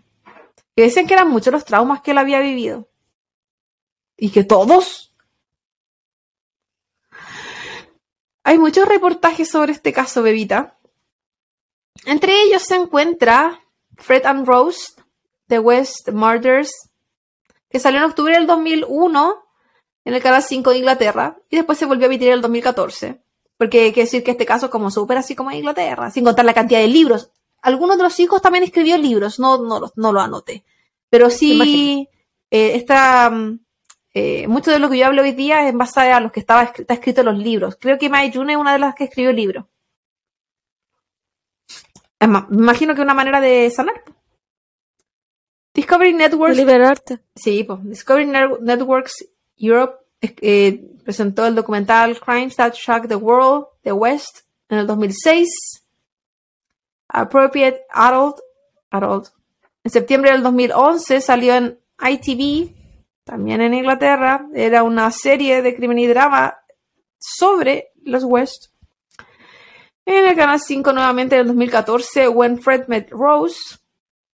Y de nuevo en el canal ITV, eh, un documental en el 2019 que se llamaba Fred and Rose West, The Real Story. Y hay demasiados más documentales. Esos son los que se ven en la tele nomás en Inglaterra. Pero esta historia, como aparte que es antigua y tiene libros y hay demasiados shows y qué sé yo, que van a poder, pongan los West en YouTube, van a encontrar 100.000 documentales. Y mis referencias, Bebe Suela. Wikipedia, por supuesto. Fred West. Criminal Minds. Fred and Rosemary West. Wells Online. Fred Rose West. How many? Que será sobre cuántos habían matado. um, TheSun.com. Fred West, son Steven. Eso habla de cuando él estuvo preso, es lo que conté. Ya. Por el, lo de la niña de los 14 años y ahí donde vi las fotos que chiquillo, bien. Que dijiste que era guapo. Guapo. Bueno, era en esa época, no tengo idea cómo se verá ahora. Capacito que es asqueroso. eh, Independent.co.uk eh, Fred Road West, What Happened with the Victims. Eh, y es sobre el detalle que le hicieron a cada uno. Bien terrible. La bbc.com y el nombre, el nombre del lugar es England Gloucestershire, que en verdad es como la ciudad, pero que habla de lo mismo, es del caso de los West y detalla como cronológicamente qué le hicieron. CNN.com, Fred and Rosemary West, y nuevamente un detalle cronológico de cada una de las muertes. Mm. Y el documental de Fred and Rose West, The Couple That Killed 12 Girls, The World Most Evil Killers, de octubre del 2020, que salió en el canal de YouTube Real Crime. También eh, tiene, presenta bastante, bastante entrevistas de los mismos hijos, parientes, vecinos, investigadores. Está bien completo ese reportaje. Y no era tan cerdo, no indican así como con tanto detalle. Como lo que yo conté. Ahora, si quiere harto detalle y harta asquerosidad, el de Wikipedia tiene harto detalle. Mm. Así que luego de quedarme sin mandíbula de tanto hablar, este es mi caso de Venezuela. No sé qué decirte porque siento que ya lo hemos dicho todo durante estas dos horas de, grabación. Te voy a un deporte. Em, un partido de fútbol. Me cansé, güey. Eh, terrible, pues, weón, qué asqueroso todo. Y qué ganas de no haberlo escuchado. qué ganas de no haber leído lo que le hicieron a las niñas, weón. No, si me imagino tu trauma, weón, con razón te demoraste tanto, he tenido que parar tantas veces. Bueno, si me tiritaba el ojo cuando esta weá. Te creo. Sí, llegó un punto en el que... Resumir, sí, pues era escribir, resumir, editar, escribir, resumir, editar. Y ah. agregar detalles, porque en algunas páginas me nombraban unas cosas, en otras me nombraban otras, y en ver qué cuál era real y qué no era real. Lo que sí es como en general lo que pasó con esta persona, este matrimonio, es que eran unos sádicos con perversiones sexuales impresionantes que no respetaron a su familia, a sus cercanos, ni a ellos mismos. Quisieron demasiado daño a cuanto pudieron, destruyeron vidas de cuantos pudieron, y no hubiese sido nada que estos hueones mataran gente. Esta gente torturó demasiado. Esa, lo que hemos hablado siempre, que la violación de por sí ya es una tortura, pero a ellos no les bastó porque mutilaban mientras, mientras violaban, porque hacían tantas cosas mientras hacían el acto sexual, que era como, yo no sé si ellos habrán pensado que en algún momento ellos ya nunca lo iban a pillar. Pero es que estuvieron tantos años haciéndolo que... Demasiado. Que obviamente vaya a pensar que nunca te van a pillar, si fueron más de 20 años y que pudieras hacer lo que, lo que querías con tus hijos. Así, total impunidad. Completamente lo que querías con tus hijos, que no había límite de todo lo que le podías hacer. Terrible. Cuático. No había límite, pues. Esa es la weá, no había límite. No, weá, no. A la caga, no te doy más recomendaciones. Estoy como el Esteban cuando me hizo esa recomendación de mierda, casco. Y, que, ni siquiera la escuchó, No. el desgraciado. Y me la mandaba cada rato. Una mierda perrito también, una mierda perrito los West. Una mierda perrito este caso. Pero bueno, qué terrible. Como que es increíble pensar que alguien le pueda, bueno, que ellos se lo hicieran al resto de la gente no es increíble pensarlo, pero que se lo hicieron a sus propios hijos, weona, a sus propios hijos. Ni su propia sangre respetaban, weón. Qué asco, qué terrible. Chiquillos, ojalá hayan llegado hasta el final de esta transmisión y que hayan vomitado tanto como nosotras. Y ya No sabes, se quejen, no se quejen cuando no tenemos episodios. Ven, ven, lo que provocan. ¿cómo me pongo? Sí. No, si este episodio ¿Ves lo que podría- hace la Claudia esta cuestión podría haber durado fácil cinco horas si no, no hubiese editado todo lo que tuve que editar. Es que demasiado, demasiado. Ay, son muchos años que hay que resumir. años. No, y muchas guas que hicieron, si no- lo imparable. Que los detengan. Pero sí. Y bueno, también por eso no quise actualizar tanto, tanto, tanto sobre lo que está pasando en la vida de los hijos, porque era como voy a seguir hablando cinco años más, porque probablemente todos pasaron muchas más tragedias, pues bueno. Sí, pues. Si me, me quedé con los que se intentaron matar más que nada, y con los que seguían viendo a la mamá, pero que cada uno hizo con sus vidas también muchas weas. pues.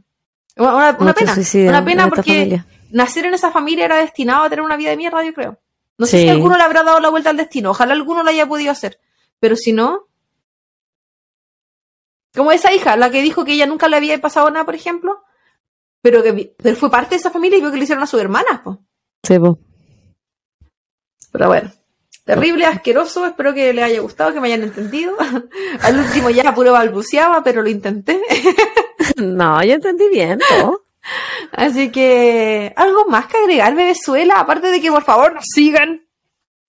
Suscríbanse en YouTube y suscríbanse en Spotify. Sigan mandándonos sus recibos de que están suscritos por Instagram. Sigan escribiendo para mandarle sus saluditos.